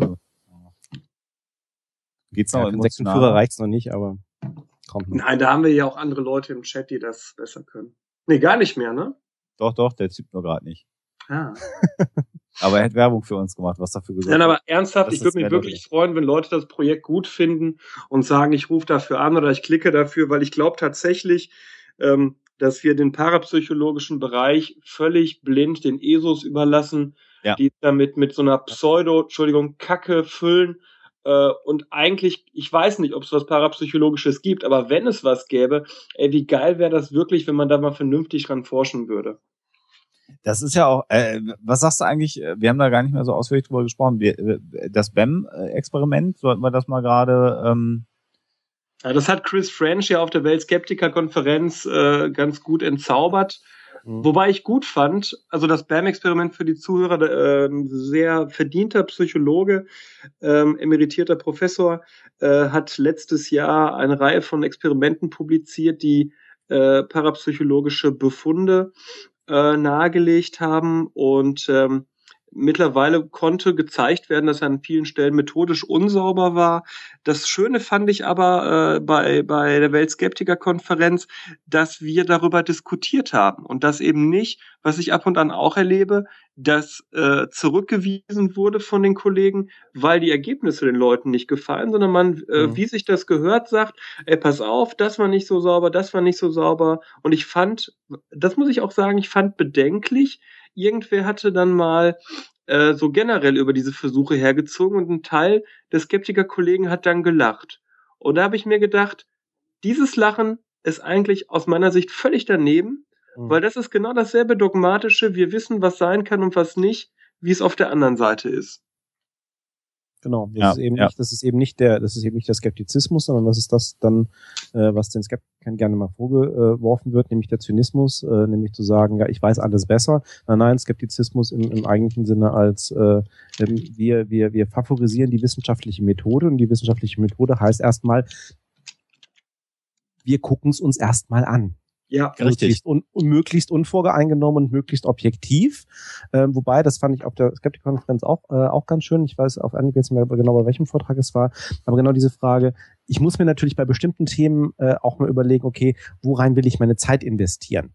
Äh, also es macht jetzt eigentlich ne, jetzt keinen großen Sinn mehr, irgendwie jetzt anzufangen, bei der Homöopathie irgendwie noch groß rumzuforschen, weil erstens es sind da schon genug Gelder, noch Steuergelder irgendwie ähm, ähm, ähm, reingeflossen und ähm, auch vom Grundprinzip, wo man dann sagen kann, das, das bringt jetzt nichts mehr an der Stelle. Ähm, bei solchen Dingen und gerade eben auch vor dem Hintergrund, wo man auch wieder sagen muss, also ähm, es, es, es machte ja auch die, die BEM-Experimente, zumindest im ersten Angang, ich meine, für, für Psychologen und Wissenschaftler klang das Konzept zwar vielleicht ein bisschen seltsam, aber an sich vom Aufbau her so nach dem Motto, ja, wenn es da was gibt äh, in der Richtung, dann ist, wäre das auch durchaus geeignet, sich das mal anzugucken und anscheinend sind da Effekte, dann gucken wir uns das doch mal ein bisschen genauer an. Ja. Und ähm, das ist eigentlich genau, das ist auch genau der Weg. Und das ist ja eigentlich auch das, auch immer schön mit der One Million Dollar Challenge, also dann eben auch von den Skeptikern eben zu sagen, so, ja, ähm, wenn, wenn, ne, James Randi Educational Foundation, wenn ihr hier äh, unter entsprechend kontrollierten Bedingungen eben wirklich beweisen könnt, dass ihr parapsychologische oder paranormale Fähigkeiten habt, was auch immer das dann ist, ähm, dann, dann kriegt ihr eine Million Dollar. Punkt. Ähm, eben auch zu sagen, so, ähm, wenn wir da wirklich mal jemanden finden sollten, bin ich sehr be bereit, diese eine Million Dollar auszuzahlen, weil das wäre so klasse, ja, wenn, wenn, wenn tatsächlich was wäre. Ja, das, Glaubst das du Randy besser. das, Sven? Nee, also also ich hab's äh, tatsächlich habe ich habe ich Randy noch nicht noch, noch noch so noch nicht sagen hören, aber äh, in, in diesem Sinn im Zusammenhang mit der Million Dollar Challenge oder eben mit dem mit dem Naja. der Aussage. Nee, Randy Er sagt's- gesagt, glaub, äh, Er sagt, er sagt in dem Video mit, mit Mark, sagt das. Ah, okay. Er sagt in einem Video mit Mark Benecke, wo Mark Ja. ihm äh, seinen Magnetfinger ja präsentiert und die Million Dollar kassieren will. Mhm. Äh, und da sagt Randy, er würde dann die Million Dollar auch gerne zahlen. Und er sagte, das Coole wäre dann ja, wenn er die zahlen würde, äh, dass er dann äh, äh, quasi in, in, in Turn äh, den Nobelpreis sofort gewinnen würde. Weil Ja, er in einem wissenschaftlich, wissenschaftlichen Experiment äh, Ja. äh, äh, etwas bewiesen hätte, was bis dahin äh, äh, bewiesen ist doof. Et, Ja. äh, ne, ne, aber also ein wissenschaftliches Experiment gemacht hat, was die Existenz von para oder super sinnlichen Oder das, äh, was wir momentan noch als übersinnig bezeichnen würden, dann natürlich nicht mehr. Das ist ja genau der gleiche Genau. Mit der alternativen Medizin. In dem Moment wäre es dann ja plötzlich Bestandteil der Wissenschaft genau. und dann nach und nach auch der etablierten Wissenschaft. Aber Also das Dinge, sagt die er wir, schon. Ne? Genau. Also, ja, nee, das ist, also, also da habe ich auch so vom, vom, von der Grundtendenz her von der, von der JRF auch so mitbekommen, aber ich kann mich jetzt nicht dran erinnern, dass, dass, dass Randy persönlich mal sagen kann. Aber klar, das, das, das ist genau das. Wie, wie cool wäre das denn? Und das ist eigentlich die Herangehensweise. Ähm, und ähm, ja. Also das, das, was Sebastian, was man natürlich sagen muss, ist einfach, dass jemand mit mit der Erfahrung von Randy, ich habe, ich habe nochmal auch bei dem Vortrag, du hast es ja auch gehört, ne? Also Mhm. äh, und auch dieses Video mit Mark Benecke, ne? wie schnell er äh, ohne ohne jetzt vielleicht sofort zu wissen, ähm, was Sache gewesen ist, äh, darauf gekommen ist, äh, wie man jetzt testen könnte, was jetzt mit dieser Münze und dem Finger ist, ne? Also wir nehmen mal, wir nehmen mal einen, einen Kompass und legen den daneben und dann gucken wir mal, ba, ba, ba. Also der hatte natürlich sofort zig Hypothesen in seinem Kopf, um äh, eben genau diesen Trick, der es ja letztendlich ist, auch äh, zu zeigen und, und, und zu beweisen und dass es eben nicht übersinnlich ist. Das ist schon erstaunlich. Vielleicht fehlt uns da aber auch die, die Weitsicht für. Die Randy hat, meinst du? Mhm. Naja, ich denke, wenn du selber Showmagier bist, äh, guckst du anders. ja, klar. Ich glaube, das ist so, so, ein- so ein Ding, weißt du? Ja gut, das ist ja so ein bisschen mein mein mein mein mein ähm, Seitenschlecker. Das ist immer so meine meine Binsenweisheit, äh, wo ich immer den Leuten sage, ähm, äh, nach meinem Eindruck, das, was man ja aus dem Studium oder aus seinem Beruf mit rausnimmt, ist ja in seltensten Fällen sind es die konkreten Inhalte, um die es geht, sondern die die besondere Sicht auf die Welt, die man hat. Natürlich denkt ein Betriebswirt anders als ein Ingenieur, als ein Psychologe, als ein Bühnenmagier an der Stelle.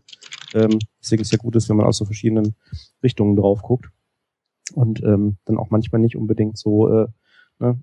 Auch das wieder, ne? Wissenschaft, so andere Leute drauf gucken lassen, die nicht so stark involviert sind. Ne? Mhm. Peer Review, ähnliche Sachen. Ja gut, äh, ho- hoffentlich Peer Review mit Leuten, die nicht so involviert sind. Das Problem hatten wir, glaube ich, bei BEM auch, ne? Ähm, Sagt, Magst du kurz für die Zuhörer, die es nicht wissen, erklären, was Peer Review ist? Ja gut, das ist ja immer in der, in der ähm, das, äh, einer der Vorwürfe auch zum Bereich Alternativmedizin etc. ist ja, dass man häufig so äh, irgendwelche Meldungen hat, ja, es gab eine Studie, in der belegt wurde. Da muss man immer sagen, okay, ist die Studie veröffentlicht und zwar in einer renommierten Zeitschrift. Und warum ist das immer Zeitschrift natürlich eine wissenschaftliche Zeitschrift äh, und damit ist nicht PM gemeint oder äh, ähnliches. Und ähm, ähm, sondern wissenschaftliches Journal. Und warum das immer gefragt wird, ist eben immer das, äh, man reicht dann seinen Artikel an der Stelle ein oder seine Studie ein und die wird von Peers, also von äh, äh, anderen äh, in einem äh, in, im gleichen Feld und einem an, äh, in einem angrenzenden Feld, die ausgewählt werden von den Herausgebern oder von, von dem jeweiligen Journal, ähm, sozusagen gelesen, kritisiert, ähm, im Zweifelsfall auch zurückgewiesen, was dann eben sehr gut dazu führen kann, dass man nochmal an bestimmten Stellen nachbessern muss, äh, andere Analysen fährt, eventuell nochmal eine zusätzliche Studie macht oder äh, bestimmte Dinge noch berücksichtigt, bevor das Ganze dann wirklich zur Veröffentlichung kommt, als zusätzlicher Qualitätscheck. Ähm, und das ist das äh, äh, Grundprinzip bei der ganzen Geschichte und deswegen auch so, ähm, ja, eben zusätzlicher Qualität. Nicht nur, weil ich jetzt in meinem kleinen Labor was entdeckt habe ähm, oder meine was entdeckt zu haben und das niederschreibe und irgendwo veröffentliche, ist es ganz toll. Ähm, was ja auch die Unart ist an vielen Stellen, wo dann schon die Alarmglocken angehen, wenn man äh, irgendwo tolle, tolle Wissenschaft, ich setze setz das jetzt mal in Anführungsstriche setzt, ähm, äh, Wissenschaftsnachrichten liest äh, und dann rausbekommt, ja, äh, wo steht denn die Studie? Ach, da gibt's noch gar keine veröffentlichte Studie, sondern das war eine Pressemeldung äh, der Universität ja. oder des Forschers. Und wenn ein Forscher schon hingeht, eine Pressemeldung zu lancieren, bevor er seine Ergebnisse in einer Zeitschrift veröffentlicht hat, ähm, da guckt dann die Wissenschaftsgemeinde schon ein bisschen seltsam, weil dann geht's anscheinend ein bisschen mehr um das Marketing. Gut, gibt auch Ausnahmen, ne? weil manchmal gibt's ja so wirklich Wettrennen zwischen tatsächlich in Anführungsstrichen konkurrierenden Wissenschaftsteams zu bestimmten Themen. Wer ist der Erste? Ja, aber äh, gut, das äh, könnte man dann trotzdem auf ordentlichem Wege machen. Ähm, und aber eben diese zusätzliche Qualitätsgeschichte. Das Problem jetzt, was eben auch Chris French sagte, als sie eben diese BEM-Studien repliziert haben, war, man hat natürlich manche Wissenschaftsbereiche, wo der Kreis derer, die sowas beurteilen können, relativ klein ist. Und dann kann es natürlich durchaus passieren, dass wenn man in seiner Studie dann jemanden anderen repliziert oder das Experiment versucht zu replizieren und plötzlich was anderes rausbekommt, ähm, dass der vielleicht dann einer derjenigen, der der Reviewer ist. Ähm, aber gut, da äh, äh, das muss man sehen.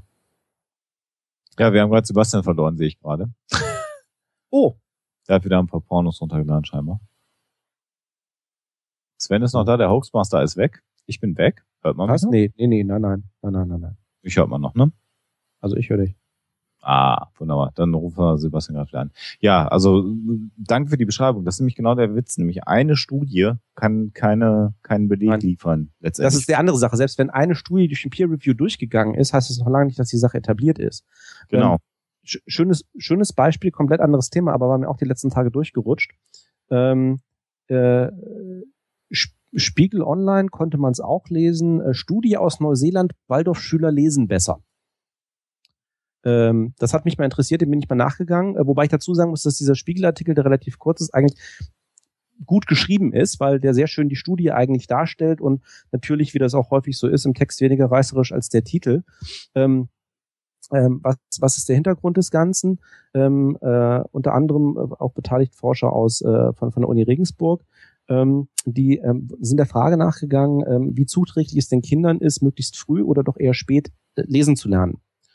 Ähm, und ähm, ähm, haben das am, am da gab es schon frühere Studien dazu, haben das in Neuseeland gemacht und ähm, haben sich unter anderem angeguckt, äh, also natürlich im Englischen dann an der Stelle, dass in Neuseeland an den meisten staatlichen Schulen eben die äh, Kinder bereits mit fünf anfangen lesen zu lernen.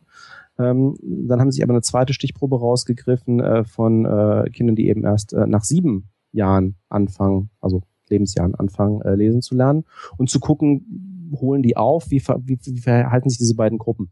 Ähm, das Faszinierende war, dass in Neuseeland es so ist, dass eben diejenigen, die da ab sieben lernen, ähm, das sind Waldorfschulen. Und äh, auch im Unterschied zu ähm, Europa ist es so, dass die auch ähm, nicht privat finanziert sind, dass man ja sagen könnte, ja, ähm, ne, Waldorfschulen muss ich ja extra für zahlen als Eltern etc. Wahrscheinlich sind die aus begütertem Elternhaus. Nein, nein. In Neuseeland ist es wohl so, die sind auch staatlich. Also die fangen aber halt nur nach Waldorfprinzip später an, eben mit dem siebten Lebensjahr.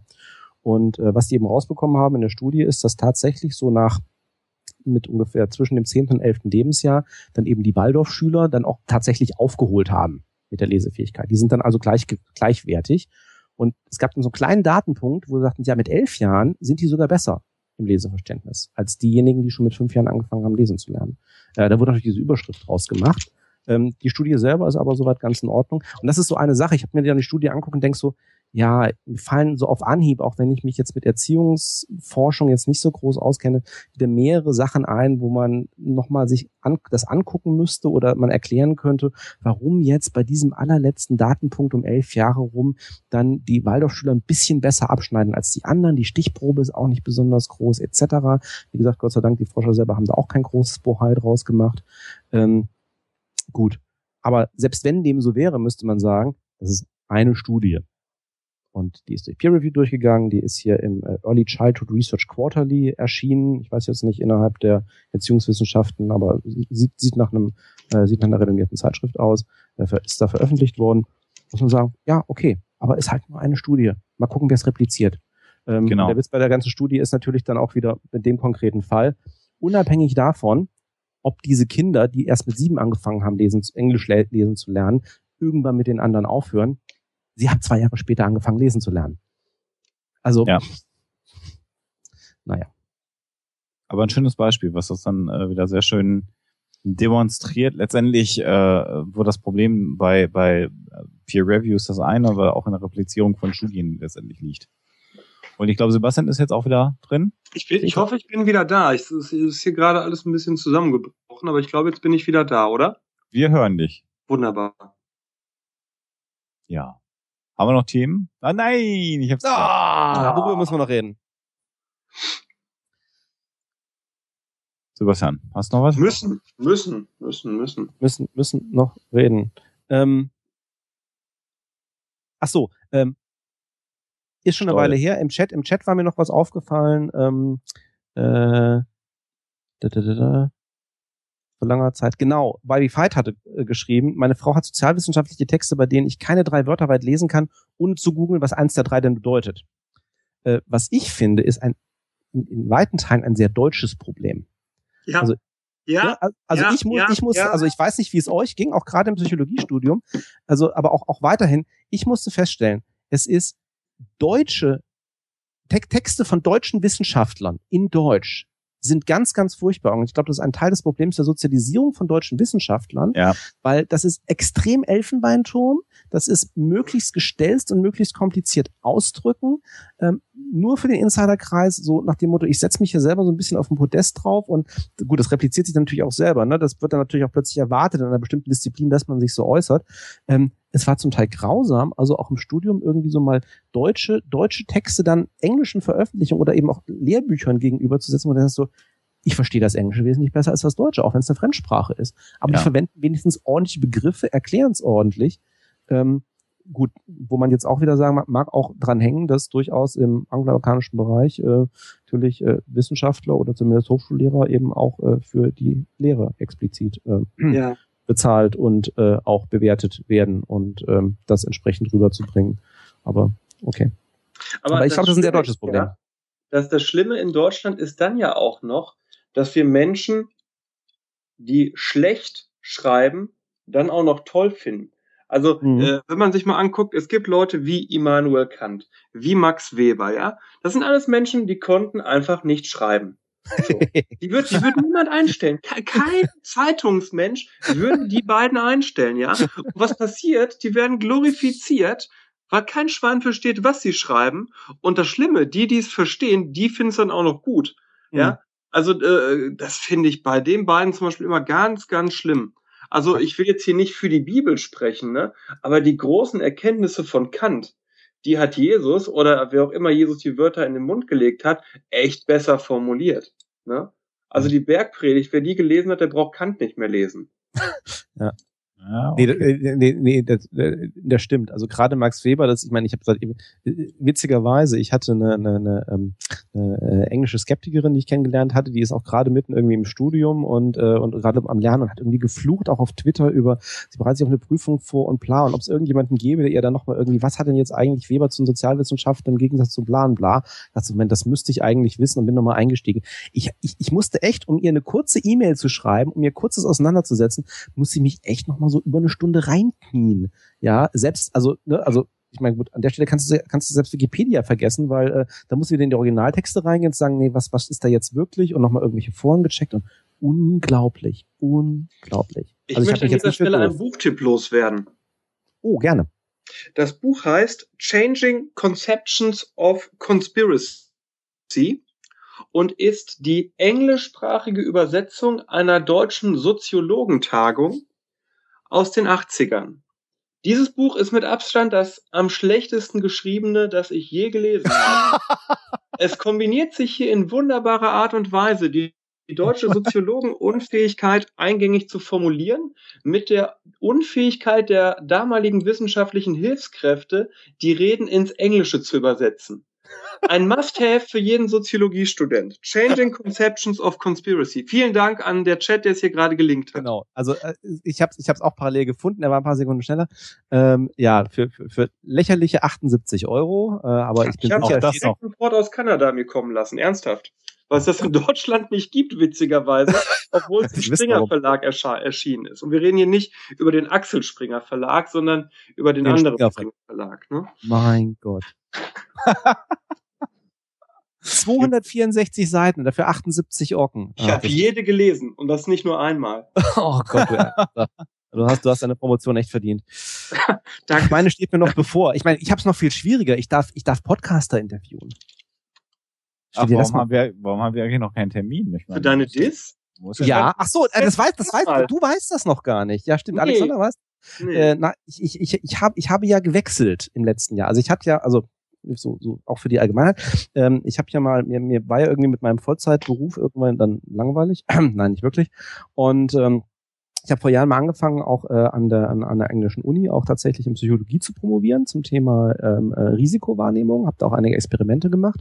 Und es war von? Anfang an klar, dass ich irgendwann wieder nach Deutschland zurückkomme und musste dann irgendwann im Laufe des letzten Jahres feststellen, also ich, ich krieg das nicht auf die Reihe, also allein wegen der Empirie, allein wegen der Experimente und so, äh, das, das, das wird ein bisschen zu kompliziert. Ich mag das Thema immer noch.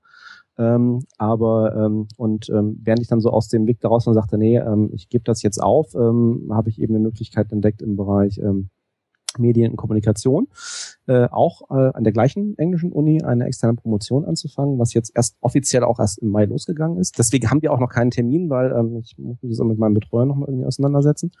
Und äh, ja, und mein Thema ist jetzt tatsächlich, jetzt habe ich so richtig eins genommen, was mir aus meiner aus der Freizeit kommt, ist ähm, äh, die Rolle von Klammer auf Amateur Klammer zu Podcasts in der Wissenschafts. Ah, deswegen hast du Oxilla auch nicht angesprochen. Ich wollte Ne? gerade sagen, aber ist ja, ja, jetzt Weil verstehe die ich. so professionell sind. ja. Nein, das, äh, die, das die geht ja kommen gar noch. nicht. Nee, die kommen noch. Also weil natürlich vor dem, vor dem Hintergrund, ähm, da sind halt einige spannende Fragen drin und auch so Themen, die wir hatten, also von wegen, ne, welche, wel- welche Rolle haben eigentlich solche Podcasts wie Hoxilla und wo ist die Abgrenzung zum, zum professionellen Anführungsstrichen Journalismus und weil das verschwimmt ja auch und äh, Podcasts insgesamt und ähm, ja gut und dann kann ich mich dann natürlich den äh, nordamerikanischen, ich sage bewusst nicht nicht nur amerikanischen, auch kanadischen, englischen und den führenden deutschen Podcasts in diesem Bereich dann annehmen und ähm, da werden wir mit Sicherheit noch ein paar Termine mit den Hoxillas haben. Ah, das ist ja spannend. Und äh, hast du eine Hypothese, die du testen willst, oder willst du einfach so äh, ganz grundsätzlich äh, äh, Also es gibt tatsächlich überhaupt nichts zu dem Thema. Das Spannende ist, dass es selbst zum Thema äh, Wissenschaftsjournalismus oder Wissenschaftsmedien, musste ich also auch so bei meinen ersten Recherchen schon feststellen, ähm, äh, gibt es halt sehr viel zu äh, Wissenschaftsjournalismus in, in klar, äh, klassischen Printmedien. Es gibt ein bisschen was zu äh, Fernsehsendungen wie Horizon etc., also gerade im englischsprachigen Bereich. Äh, es gibt so gut wie gar nichts zu Radio. Und äh, ne, kann man sich vorstellen, wenn schon nichts zu Radio gibt, gibt's was zu Podcasts. Ähm, es gibt meines Wissens nach, also es gibt ein paar wissenschaftliche Veröffentlichungen, es gibt eine, eine konkrete wissenschaftliche Veröffentlichung zu einem äh, Wissenschaftspodcast und das ist der Astronomy Cast, das haben die Leute selber geschrieben. Also Pamela Gay als mit einer der Macherinnen, also die haben auch tatsächlich im Bereich dann mal äh, Zuhörerforschung, also ne, Demografie etc. Ähm, und dann auch so sind das jetzt, also werden von Wissenschaftspodcasts, also auch solchen Amateurpodcasts dann eigentlich auch äh, Leute angezogen, ne, so, äh, so, die sich allgemein für Wissenschaft interessieren? Oder ist das, ne, oder wie groß sind die Gruppen Allgemeinwissenschaft oder jetzt nur dieser Podcast? Welche anderen Podcasts oder Medien hören, lesen, konsumieren die noch? Ähm, das, das ist, äh, das ist nicht unspannend. Hypothesen sch- schwierig im Moment, schwierig im Moment. Also ich, äh, ich glaube, dass die ähm, die Grenzen zwischen den in Anführungsstrichen professionellen, das heißt also jetzt äh, von äh, bestehenden äh, Hörfunkgesellschaften etc. produzierten Sendungen, Schrägstrich Podcasts und den Amateurpodcasts äh, letztendlich gar nicht so wesentlich unterschiedlich sind. Ich glaube, dass tatsächlich so dieses Thema professioneller Journalismus, weil ähm, ne, welche äh, das, das, das alte, alte Dilemma irgendwie der, des, des aktuellen Journalismus. Welcher Journalist macht denn noch originäre, originäre Recherche? Wirklich neue Themen und nicht sozusagen Kommentar oder Weiterverwertung. Wo man ja sonst immer den Blogs oder den, den Podcasts vorwerfen kann. Ja, die machen ja im Grunde nichts Neues, ne? Die kommentieren ja nur. Ja. Ähm, und ähm, wo man sagen kann, ja, aber wo, wo, wo hat man denn noch wirklich was komplett Neues manchmal? Aber wir werden sehen, dauert ein paar Jahre. Da bin ich, da bin ich sehr gespannt. Also das ist ja eine, eine Diskussion, die du da gerade jetzt so im Nebensatz angestoßen hast. Ja, ich weiß. Die, ich, ich weiß, das ist ein Riesenthema. Es ist, das, wird, das wird ein wesentliches Thema auch der, auch der Dissertation werden. Also, also ein Hauptthema wird tatsächlich sein, äh, einfach nur mal aufzuzeigen, ähm, wie, wie sieht das aus? Also auch wirklich aufzuzeigen, was, was sind die Motivationen? Wer macht solche Podcasts? Wie werden, wie werden die gemacht? Wie sieht der Prozess aus? Äh, wie sieht auch die Zuhörerschaft aus? Es wird also weniger um die Inhalte gehen, weil das ist so ein bisschen ein Problem bei der Medienforschung auch. Die stützt sich immer gerne auf die Inhalte. Mhm. Ähm, interessiert mich an der Stelle gar nicht so groß. Mich interessiert mhm. der Prozess eigentlich und so ein bisschen auch die, die, die, äh, die, die, die, die äh, Audience, äh, ähm, ähm, und aber eben genau dieses Thema ähm, Rolle des Podcasters beziehungsweise des Journalisten an der Stelle. Ne? Was, was, was ist eigentlich bei den neuen Medien, wo, wo verläuft da noch die Demarkationslinie? Und das ist momentan natürlich in den Medienwissenschaften ein Riesenthema. Ja gut, die Frage wird ja oft sehr pragmatisch beantwortet, ne? Und zwar an der Frage, äh, womit verdiene ich Geld? Mhm. Und das ist, das ist, ähm, da finde ich ab und zu die Sachen, die ich selber in meiner Freizeit mache oder auch die Auxilla machen, ähm, das ist schwierig, ne? Weil die Frage ist natürlich, ähm, wenn ich für guten Journalismus nicht mehr zahlen muss, wer bezahlt dann noch gute Journalisten? Mhm. Das ja. finde ich, ähm, ich habe auch keine Antwort auf die auf diese Frage, ne? Aber ich, ich, ich, ähm, ja, ich bin mal gespannt. Deswegen finde ich das hochspannend, was du machst, wo das Ganze hinführen wird. Ich meine, da, schließt, da schließt sich ja zum Stück für den Kreis von Diskussion, die wir vorhin hatten zum Thema, zum Thema GEMA und Flatter und ähnliches, ne? Das ist, ne, also be be bezahlen für die Kulturleistung, die in diesem Bereich erbracht wird. Jetzt mal ein Stück weit dahinter, ähm, unabhängig von der Profit, ne? Also ab wann kann man davon leben? Also jetzt auch, auch mal platt gesagt zum Beispiel. Oder wo ist tatsächlich eine berufliche Rolle auch irgendwo? Also bin mal gespannt. Ich habe letztens noch ein Interview gehört mit äh, Wallraff, ähm, wo, ihm, wo er gefragt wurde, gibt es etwas, was die jungen Journalisten empfehlen? Ne? Sag, Und dann sagt, wer Günther Wallraff ist. Bitte? Sag, sag wer Günther Wallraff ist. Äh, Günther Wallraff ist jemand, der äh, in Deutschland im Prinzip die verdeckte Recherche äh, als einer der, nein, nicht als einer der, als der erste äh, Journalist so eingeführt hat, hat unter äh, falschen Namen sich immer wieder bei Unternehmen äh, anstellen lassen, unter anderem zum Beispiel bei der Bildzeitung, das ist recht bekannt, aber auch als äh, Bauarbeiter Ali und hat dann in dieser Rolle unter falschem Namen recherchiert und hat dann darüber jeweils äh, publiziert. So und äh, die, diese Form, ich will jetzt gar nicht in die journalistische Diskussion ansteigen, wie man das findet, was Wallraff gemacht hat, aber man kann sagen, äh, Wallraff ist schon eines der Urgesteine der investigativen des investigativen Journalismus in Deutschland, egal was man jetzt von den Methoden und den, den Schlussfolgerungen hält.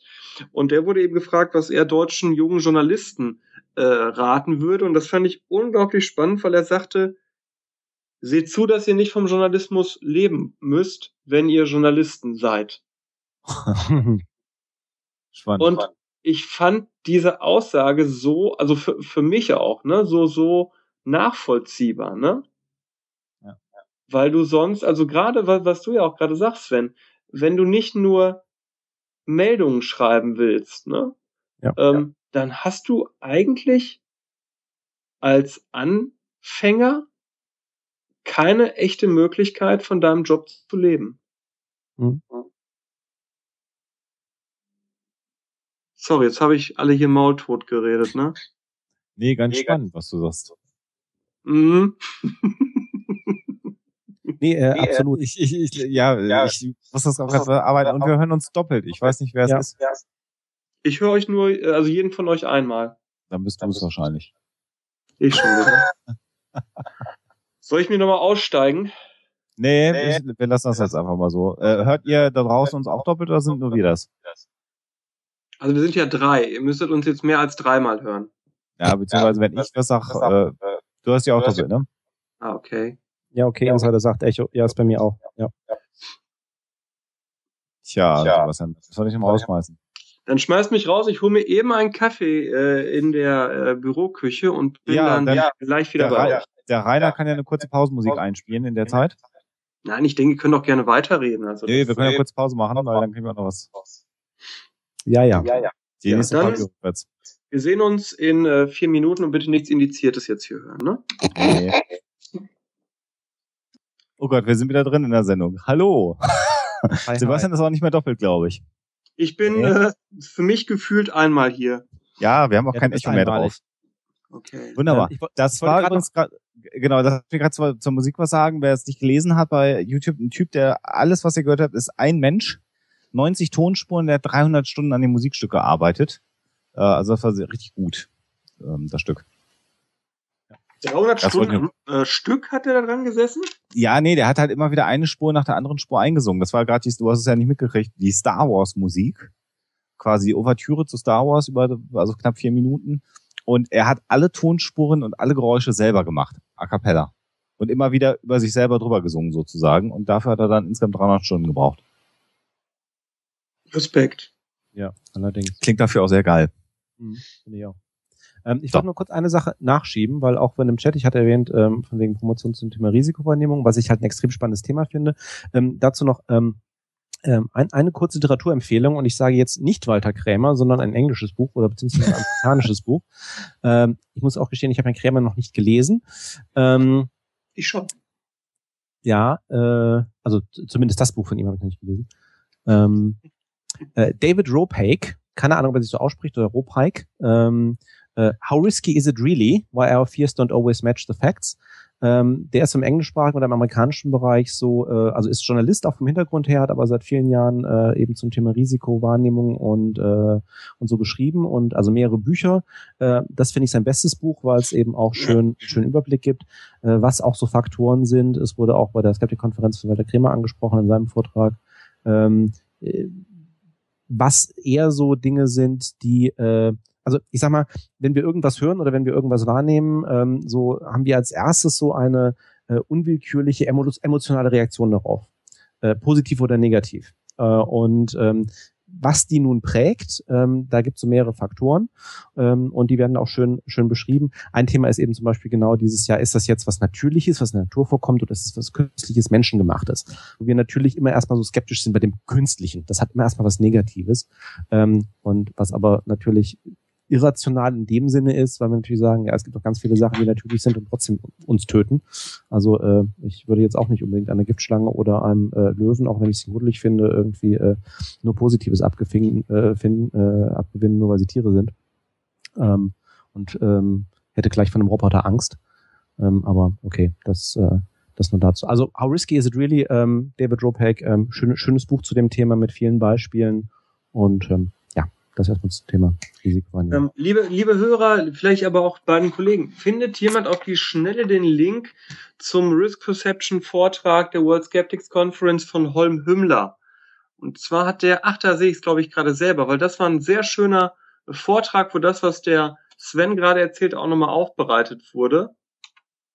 ja, Holm hat, den, Holm ja, ja, hat den verlinkt, ne? Irgendwie auch selber genau, sogar. Genau. Ja.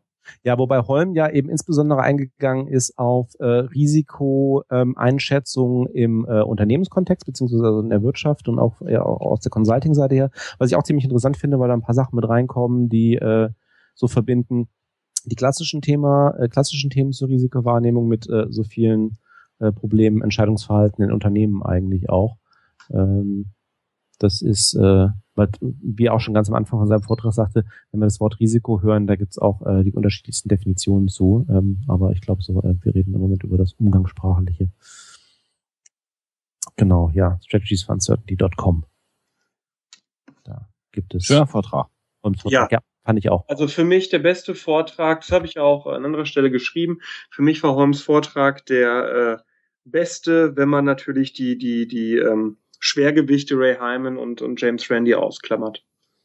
Ja, ist immer so eine Sache, ne? Du hast also ähm, äh, ich, ich, ich, ich als äh, Skepticism-Tourist äh, äh, irgendwann viele Sachen hat man halt schon ein paar Mal gesehen oder ähnlich gesehen oder sind eben nicht viel Neues. Insofern freut man sich dann eben doppelt über, über jeden, der sagt, ah, da kommt nochmal ein zusätzliches Thema mit rein ähm, oder eine zusätzliche Sicht mit rein, wo ich eben sagen musste, Walter Krämer fand ich persönlich jetzt nicht interessant, weil ähm, das war sozusagen Risk, Risk Perception 101 ähm, und äh, Holm war für mich eben durchgängig auch extrem interessant, weil ich sagte, ja, äh, da gibt's viele Dinge, die ich eben auch äh, A wiederfinde und die für mich eben auch neu sind oder mal in einem anderen Licht betrachtet. Also ich, stehe auch dazu, dass ich bei, bei Krämer fast geboot hätte, als er seine politische Haltung den Grünen gegenüber da kundgetan hat. also na, das fand, fand ich wirklich, äh, fand ich daneben. Also ne, das, das eine ist das eine und das andere ist das andere. Ähm, naja. Naja, nur, nur, nur, nur, nur weil die Grünen gerne mal wissenschaftsfeindlich sind. Ich glaube, jetzt langweilen wir gerade unsere Hörer, weil die alle nicht dabei waren bei der Konferenz.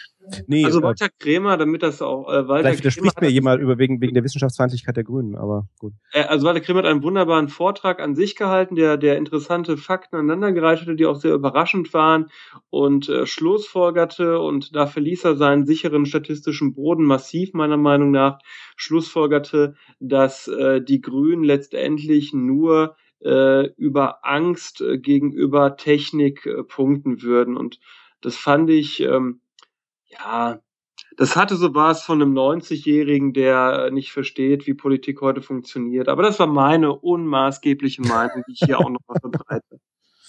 Ja, wir könnten noch über eine Sache äh, sprechen. Du wolltest darüber reden, Sebastian, nicht. Das heißt, ich wäre self-congratulatory. So, äh, äh, liebe Hörer, wir müssen jetzt alle bei drei. Ich fange an. Wir müssen übrigens, Sebastian, Sebastian, Sebastian, du, du willst nicht, dass ich singe. Du willst nicht wirklich, dass ich singe. Nein, wir wollen, wir wollen nicht singen. Vor allen Dingen muss man auch anmerken, dass Sven gerade erst Geburtstag hatte, ne, bei der Gelegenheit, bevor du jetzt große Runde machst.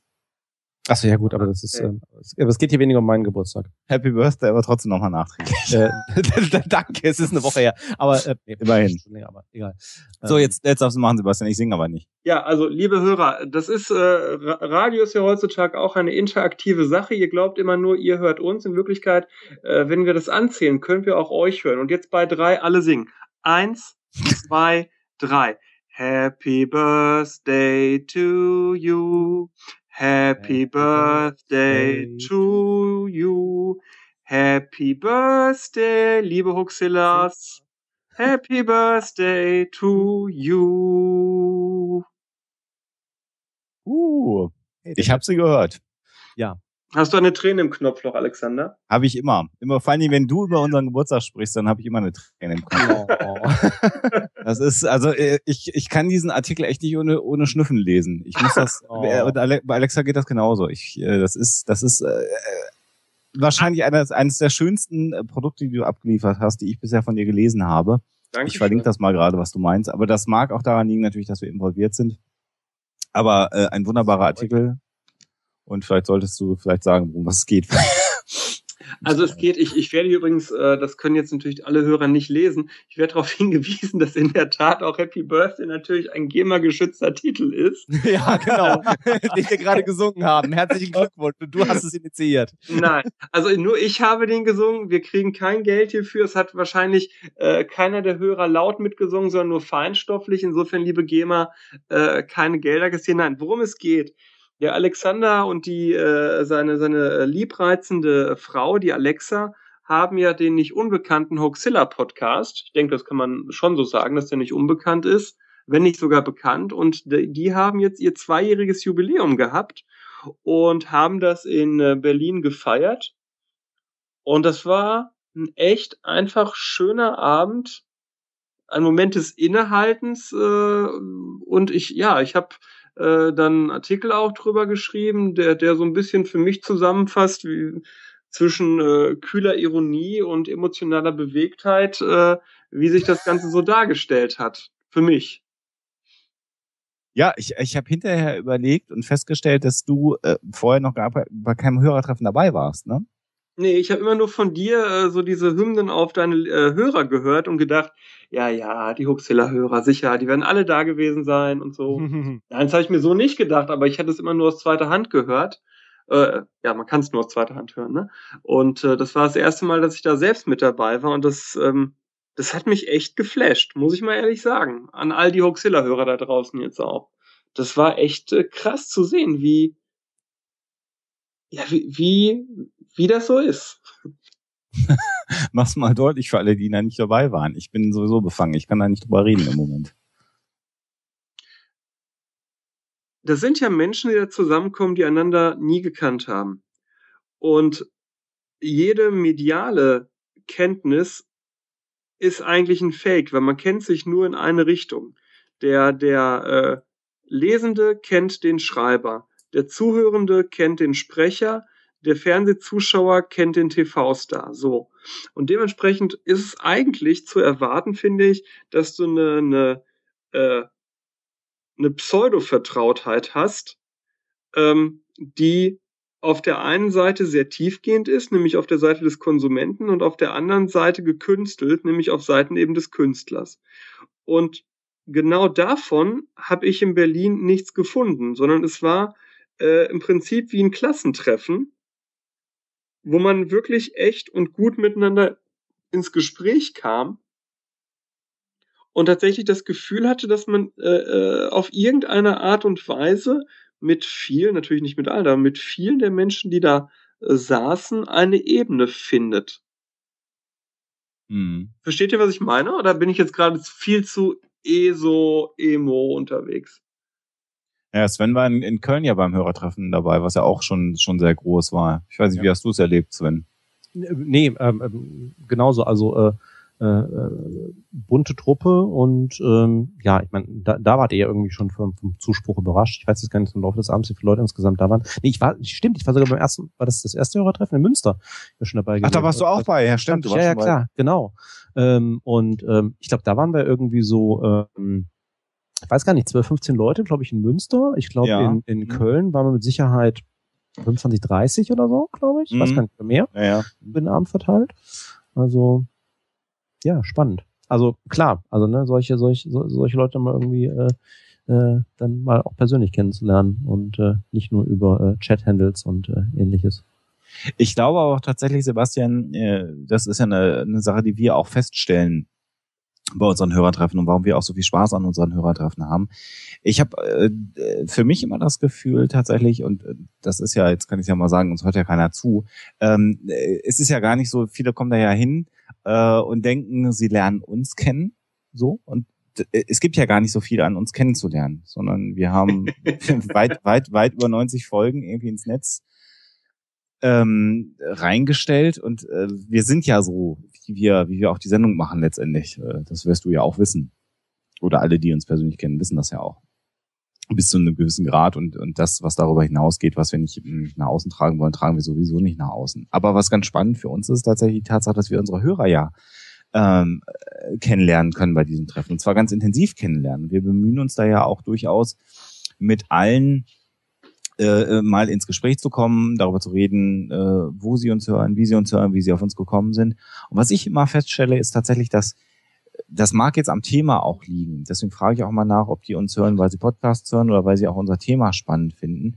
Dass Skeptiker unter sich äh, sowieso immer gut gut miteinander können. Also ich habe noch kein Zusammentreffen von Skeptikern, sei es jetzt ein GWUP-Stammtisch oder eine Konferenz oder andere Events gesehen, die 1023-Aktion oder sonstige Dinge äh, gegen Homöopathie, die, die Aktion war die 1023-Aktion, äh, wo, wo man sich nicht, wo man sich nicht äh, gut verstanden hat.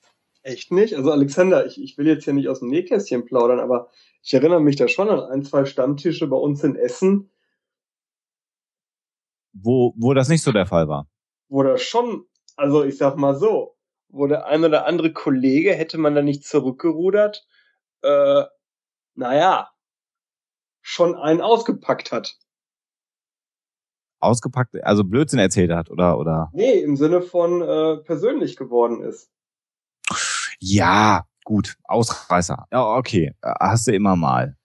Also, ja, aber ja, aber ja, gut, okay. Dann ist der Schluss, dass wenn, immer wenn wir dabei sind, alle Menschen friedlich sind. also ich weiß gar nicht, war, war ich bei das einem. Das ist eine spannende Art. Also ich glaube, das ist auch nochmal eine, eine Typenfrage, ne? So, also ähm, du bist ja jemand, äh, so wie Sven ja auch, ähm, wobei du noch mehr als Sven, glaube ich, die, die sehr äh, ausgleichend auf Menschen wirken können. Ja, ich, ich, ja, versuche ich immer. Ich habe mich noch nie sauer erlebt. Also nie, also schon sauer, aber nicht, nicht so sauer, wie ich bin, wenn ich sauer bin. ja gut, da hast du mich noch nicht so erlebt. Ja, das kann sein. Das kann ja alles sein. Das kann mich, ja sein. mich auch nicht, aber ja. ja. Ne? Bei Sven wiederum kann ich mir das vorstellen. Äh, wie? Also du kannst dir Sven eher böse vorstellen, als du dich mich vor, böse vorstellen kannst. Ja. ja. Das stimmt ja nicht. ja, das stimmt schon. Das ist seine Wahrnehmung. Ja, seine Wahrnehmung. Ja, entspricht es. Ja, danke. Danke, Freunde. Danke. Ach, haben wir das wäre schön. ja. ähm, Psychologe, das ist furchtbar. Nein, ich, ich, ähm, pff, ja, ja, aber nein. Also ich kann, äh, ich kann sehr, sehr böse sein. Ich habe dann dabei meine Frau als ausgleichendes Element, die mich immer sehr gut äh, äh, wieder, wieder bremsen kann. So. Ähm, und ich habe für mich festgestellt, je älter ich werde, dass so ein gewisses Maß an Ausgeglichenheit das Leben auch erträglicher machen kann. Mir fällt Ausgeglichenheit schwer mit Menschen, die mir wichtig sind. Ja, das ist der alte Satz, äh, wo viel Licht ist, ist auch viel Schatten. Also da, wo man sich, äh, wo man, wo, wo einem ein, ein anderer Mensch wichtig ist und man Anteil an seinem Leben hat und dann aber an einen Punkt kommt, wo man sieht, da laufen wir auseinander. Ähm, dass man da sozusagen emotional involvierter ist und dann plötzlich sagt, warum, warum tickst du an der Stelle nicht da so, wie ja. ich ticke? Du musst doch, du musst doch verstehen, warum, warum ich das so will. Warum tust gerade du das nicht? Ich, ich glaube, das ist, ähm, jetzt werden wir wirklich mal ganz kurz wirklich sehr psychologisch. Ich glaube, das kann man eigentlich attributionstheoretisch am besten erklären. Dass es da, wo Leute wichtige Eigenschaften haben, die mir wichtig sind und wir uns dadurch matchen, weißt du, so, gleich, ja. gesellt sich gern, ja. dass es dann schwerer ist, Abweichungen zu ertragen, als bei Leuten, die dir per se nicht so wichtig sind, weil man die Grundüberzeugung gar nicht erst teilt. Also wenn ich auf einer ESO-Messe bin, dann macht mir das überhaupt nichts aus. Dann, dann äh, renne ich da lächelnd durch die Gegend und höre mir jeden Blödsinn an.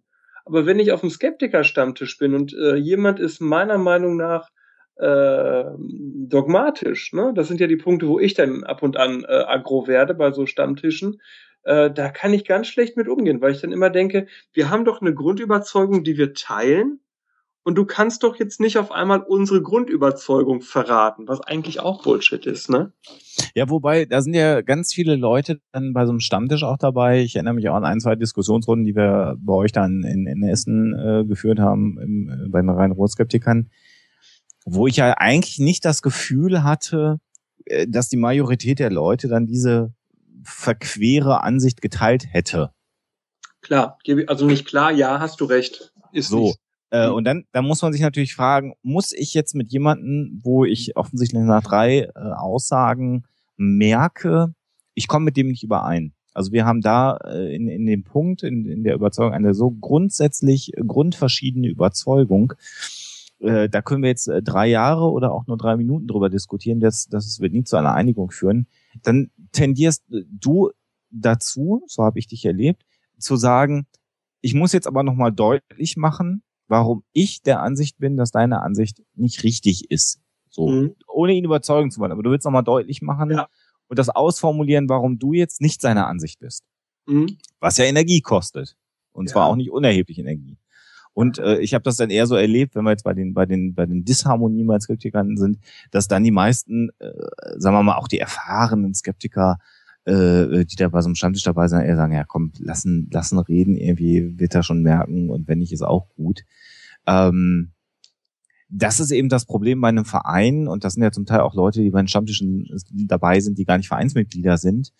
Ähm, äh, die du, die du ja nicht auf eine, auf eine Linie einschwören kannst. Und das soll ja auch gar nicht sein, sondern ich finde da dann nur den Diskurs spannend Und äh, ich nehme dann immer ganz viel mit, weil du dann argumentativ immer sehr stark bist. Also du verbrennst da immer unglaublich viel Energie und argumentierst dann auch ganz wild. Und find, ich finde das total spannend.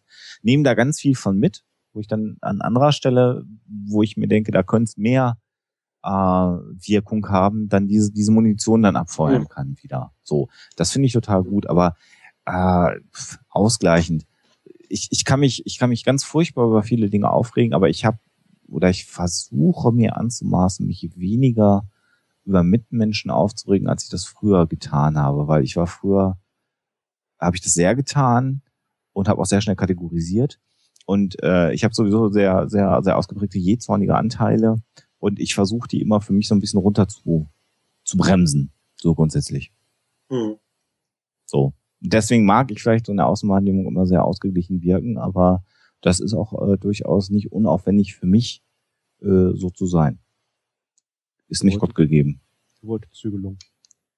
Bitte? Ich habe akustisch nicht verstanden, was das Sven gesagt äh, hat. Ge gewollte Zügelung, aber eben auch an der Stelle, wo ne, es, es ist eben in deinem, also äh, äh, in deiner Sicht jetzt eben auch jetzt nicht unbedingt äh, wert ist, sich jetzt drüber aufzuregen. Ne, ja, äh, genau. Geht's, weil, ne, wenn, wenn, wenn du halt weißt, also Punkt eins, äh, den kriegst du jetzt sowieso nicht überzeugt und äh, die, die meisten, die drumrum sind, äh, oder alle, die drumrum sind, nach der Ahnung schon mal, äh, laufen jetzt sowieso nicht, äh, laufen jetzt sowieso, sowieso nicht Gefahr, dem auf den Leim zu gehen, jetzt mal im Extremfall gesagt, äh, oder in die falsche Richtung zu laufen. Ähm, dann, ne, warum dann die Energie entwickeln, wenn man auch da Gefahr laufen würde, sich noch irgendwie rein reinzusteigern. Ja. ja, es ist für mich, glaube ich, ab und also es ist dann für mich so, es ist dann mein Dienstagabend bei, dem, bei unserem Skeptiker-Stammtisch zum Beispiel. Und ich freue mich total, ganz viele Leute wiederzusehen. Und irgendwie bin ich da nicht bereit, mir von ein oder zwei Personen jetzt so einen Blödsinn an meinem Dienstagabend erzählen zu lassen. ja, okay. Und dann, das führt dann bei mir zu einer teilweise unverhältnismäßigen äh, Polemik dann auch, wo ich genau weiß, dass kein normaler Mensch diese Polemik einfach stehen lassen kann, ne, die ich, die ich dann äh, raushaue. Aber für eine Sekunde habe ich dann so dieses Ha, da ist jetzt nicht mit gerechnet, ne? Und das sind dann so die kurzen Momente. Ich denke, im, im Chat haben wir ja die, die äh, Julep, die wird das, glaube ich, ähnlich sehen. Die Jule. Die Jule wird das wahrscheinlich ähnlich sehen, vermute ich, so wie ich sie letztens verstanden habe. Ja. Aber ich glaube, das ist halt, aber ich glaube, ich, ich glaube, es ist wichtig, dass wir, dass gerade wir drei äh, da auch so unterschiedlich sind. Ich glaube, dass es da gar nicht den, den Königsweg gibt. Nee. Nee, also ich kann, ich kann ja auch tatsächlich auch, äh, ich kann das auch. Ich kann auch Leute angehen. Ich so. kann auch entspannt sein. ja, gut, so habe ich dich noch nicht erlebt, aber. Das hat immer mit den Leuten zu tun, mit denen ich unterwegs bin, merkst du, ne? Ja, ja, klar. Hoffentlich reizt ich dich immer dann, wenn wir, wenn wir unterwegs sind. Du bist sehr reizvoll. Wir sollen, wir sollen Jule per Skype reinholen. Äh, ja, sagt so, der Chat. Sagt der Chat. Will denn die Jule überhaupt rein? Jetzt müsste die Jule reagieren. Jule, Siehst du, hat schon richtig formuliert. Ja, die will sich, die will sich, die, die will sich nicht wieder eine blutige Nase abholen, die Jule. Haha. Nein, ich schätze die Jule sehr. Also ich, ich schätze Leute, die äh, sich reiben. Egal, also ich schätze auch Leute, die sich nicht reiben, aber ich schätze Leute, die sich so reiben. Ich wollte gerade sagen, Alex, wir schätzen es nicht. Ja, ich, ich hatte es schon gehört. Wir beenden, wir beenden Nein, an dieser weil, Stelle. Weil ich das so, ich kann das so gut nachvollziehen. Ich finde es gut, wenn, wenn, äh, wenn jemand eine Überzeugung hat, für die er bereit ist einzutreten. Und ich für mich persönlich kann das dann auch so zuordnen, dass nicht alles, was dann so im ja, im heiligen Zorn gesagt wird, dann auch wirklich persönlich böse gemeint ist. Und da habe ich eigentlich äh, schon auch hier und da Spaß dran. Also um das mal aufzugreifen, was Jule äh, sagt äh, oder gesagt hat gerade war ähm, ähm, äh, Diskussion über richtig und falsch ähm, äh, hält sich für blöd. Äh, und da sage ich, ähm, es gibt es gibt letztendlich äh, darum geht's auch gar nicht bei den Streitereien, die wir, die wir oder die wir jetzt gerade beschrieben haben. Aber es geht, mhm. also ein klassisches Beispiel ist halt jemand, der dann ähm, mal beim Stammtisch sitzt und dann sagt, ähm, ja, äh, man muss jetzt immer und bei jeder Gelegenheit Leuten, die in irgendeiner Art und Weise sagen, sie nehmen homöopathische Medikamente, die muss man sofort maximal angehen und muss ihnen quasi den gesunden Geisteszustand aberkennen. Und wenn die Kinder haben und die ihren Kindern homöopathische Präparate geben, dann sollte man denen am besten äh, direkt mal äh, die die die Erziehungsmaßnahmen äh, äh, wegnehmen, dass sie gar keine Kinder mehr haben dürfen. Ähm, und da muss man tatsächlich sagen, das ist so nicht richtig. Und das sind so Momente, wo Sebastian sich dann auch immer wieder darüber aufregt. Äh, und da geht's, das ist mit richtig und falsch jetzt bei den Diskussionen gemeint. Da geht's nicht darum, wer die, wer die, wer die wissenschaftliche Weisheit hat oder die, die wissenschaftliche Wahrheit, sondern eher so Punkte, wie geht man als Skeptiker mit der Gesellschaft um? Und das ist sicherlich nicht der richtige Weg. Ich werde hier die ganze Zeit angepinkt. Ich hoffe, ich mache keinen keinen Sound jetzt. Also man, ähm, könnte auch, man könnte auch böse formulieren. Ich bin halt äh, bei all diesen Runden immer dagegen, dass wir die äh, Scheiterhaufen des Glaubens ersetzen durch Scheiterhaufen der Wissenschaft. Äh, wir brauchen keine Scheiterhaufen, wir brauchen Nein. keinen doof dastehen lassen, sondern wir sollten das ernst nehmen, was die Leute machen und man sollte Betrüger entlarven, ja, aber die Betrogenen sind ja die Betrogenen und nicht die Betrüger. Ja, ja, ja, ja. Ja, das, das ist so. Und das ist aber auch genau der Punkt, äh, Sebastian. Und das ist eine Sache, die mir immer wieder auffällt, auch auf den, auf den Konferenzen, äh, und, und das schleift sich ein bisschen ab. Ähm, aber ich finde das auch sehr schön, dass das so ist.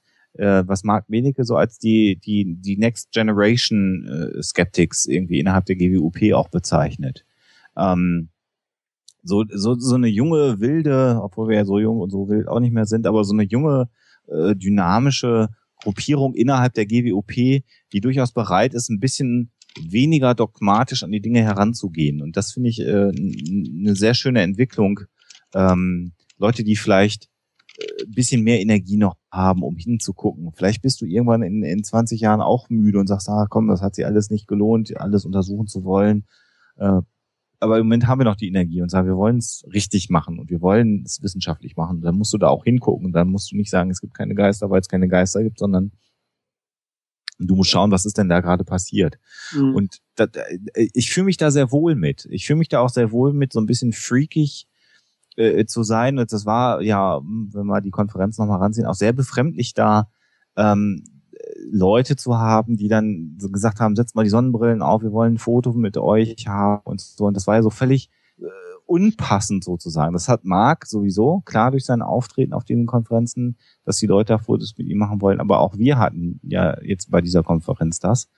Und äh, das macht's halt spannender. Also du, du, so ein bisschen, wir haben das auf Twitter ging das irgendwann mal rum, äh, Sven, da warst du auch nicht ganz unbeteiligt dran mit meiner Frau, ne? Die, die, die, die skeptischen Superhelden. Ja, ja, ja, ja. Diese Nummer.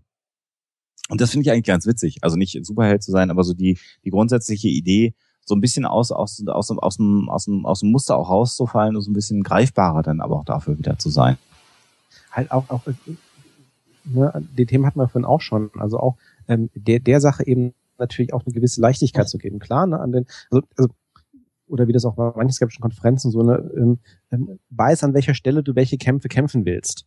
Ja, ja. also natürlich gibt es Situationen, wo du sagst, nein, da muss ich jetzt reinschlagen, weil das ist echt gefährlich und jetzt muss ich hier wirklich mal in, in Anführungsstrichen äh, missionarisch, aufklärerisch tätig werden, weil sonst kann hier, äh, sonst, sonst sind hier wirklich Men im wahrsten Sinne des Wortes Menschenleben in Gefahr oder im Zweifelsfall viel, viel Geld ähm, oder andere Dinge. Äh, aber eben genau dieses, dieses dogmatische diese gewisse Leichtigkeit, weil ähm, ich, finde das ja schön, also auch nach, nach ähm, ähm, ich sag mal Krellnick, ähm, gut, ähm, äh, also Twitter-Handle Krellnick, ähm, wie heißt es eigentlich richtig? Ähm, der liebe Herr von, oh Gott, ähm, ähm, amerikanischer Skeptiker ähm, macht unter anderem äh, Skeptical History auch bei Skeptically Podcast äh, und die äh, Skept-Tools im Internet und ähm, äh, hat irgendwann mal schön zusammengefasst, äh, was ist Skeptizismus? Skeptizismus ist äh, die Schnittstelle zwischen Wissenschaftserziehung, also Science, äh, Science Education und äh, Consumer Protection,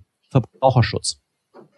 Und das ist es auch irgendwo für mich. Und deswegen, also ja, an manchen Stellen hast du echten Verbraucherschutz, wo du sagen musst, sorry, da muss ich jetzt mal reinschlagen. An anderer Stelle musst du sagen, na, bis, ne, wir wollen Wissenschaft vermitteln. Das muss man ein bisschen lockerer machen, damit es eben nicht dröge ist, damit es auch emotional wird. Und irgendwo in diesem Umfeld bewegt man sich.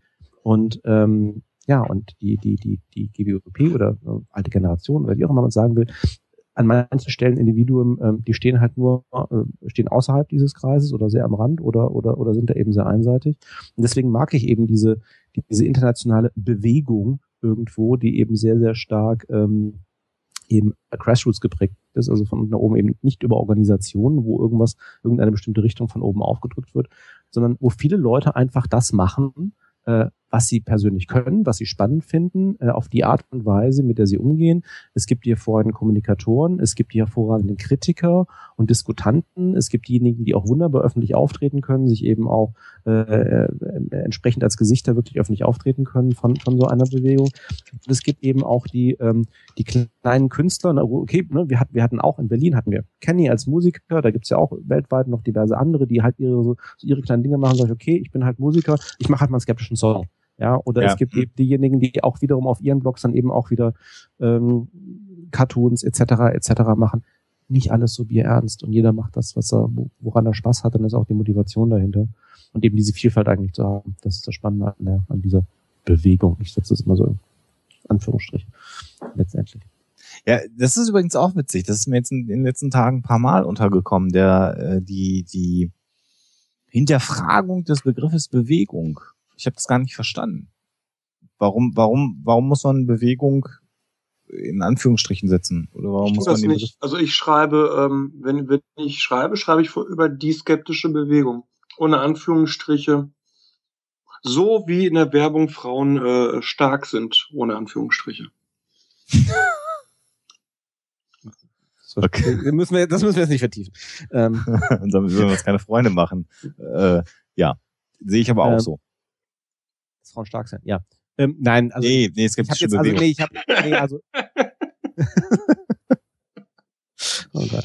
Ähm, ich bin mir Nein, also ich muss jetzt auch keine Anführungsstriche an die Bewegung machen, aber ähm, nee, ähm, ähm, ich, ich, ich glaube, was was eben häufig so gesehen wird, ist, dass äh, eben eben auch in Deutschland, weil eben die Skeptiker eben sehr schnell mit der GWUP gleichgesetzt werden, man sagen muss, ja, ne, sie, sind, sie, sie sind Teil einer Bewegung. Das ist eine Facette. Es gibt noch viele, viele andere, die in dem gleichen Feld unterwegs sind und nichts mit der GWUP zu tun haben.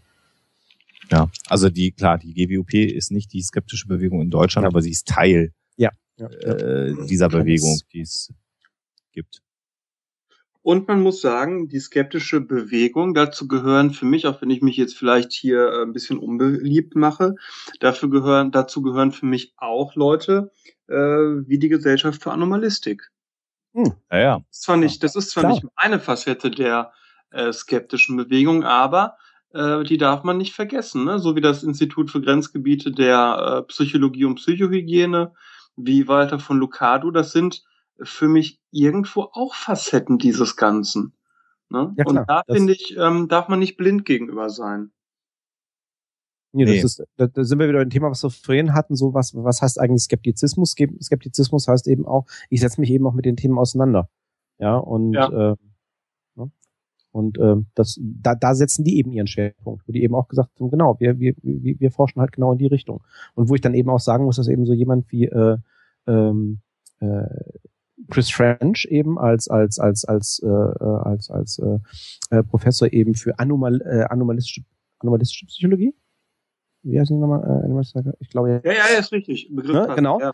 Äh, Anomalistik, auch an der Stelle. Und sagt, es, es ist halt genau auf der Grenze. So nach dem Motto, ich, er untersucht halt nicht per se die, äh, die, die parapsychologischen, parawissenschaftlichen Phänomene an sich, sondern er beschäftigt sich mit den Leuten und der psychologischen Seite davon. So, okay, ähm, ne, da hat jemand halt einen Geist gesehen oder UFOs gesehen oder dieses und jenes oder glaubt eben das und sich eben damit auseinanderzusetzen und eben nicht von dem Hintergrund zu sagen, ja, das stimmt ja alles sowieso nicht und das, das gleich irgendwie in die Richtung von äh, so nach dem Motto, ja, äh, ne, was läuft bei den Leuten denn schief, dass die sowas glauben oder so, eben sofort mal zu sagen, na gut, es ist ein psychologisches Phänomen.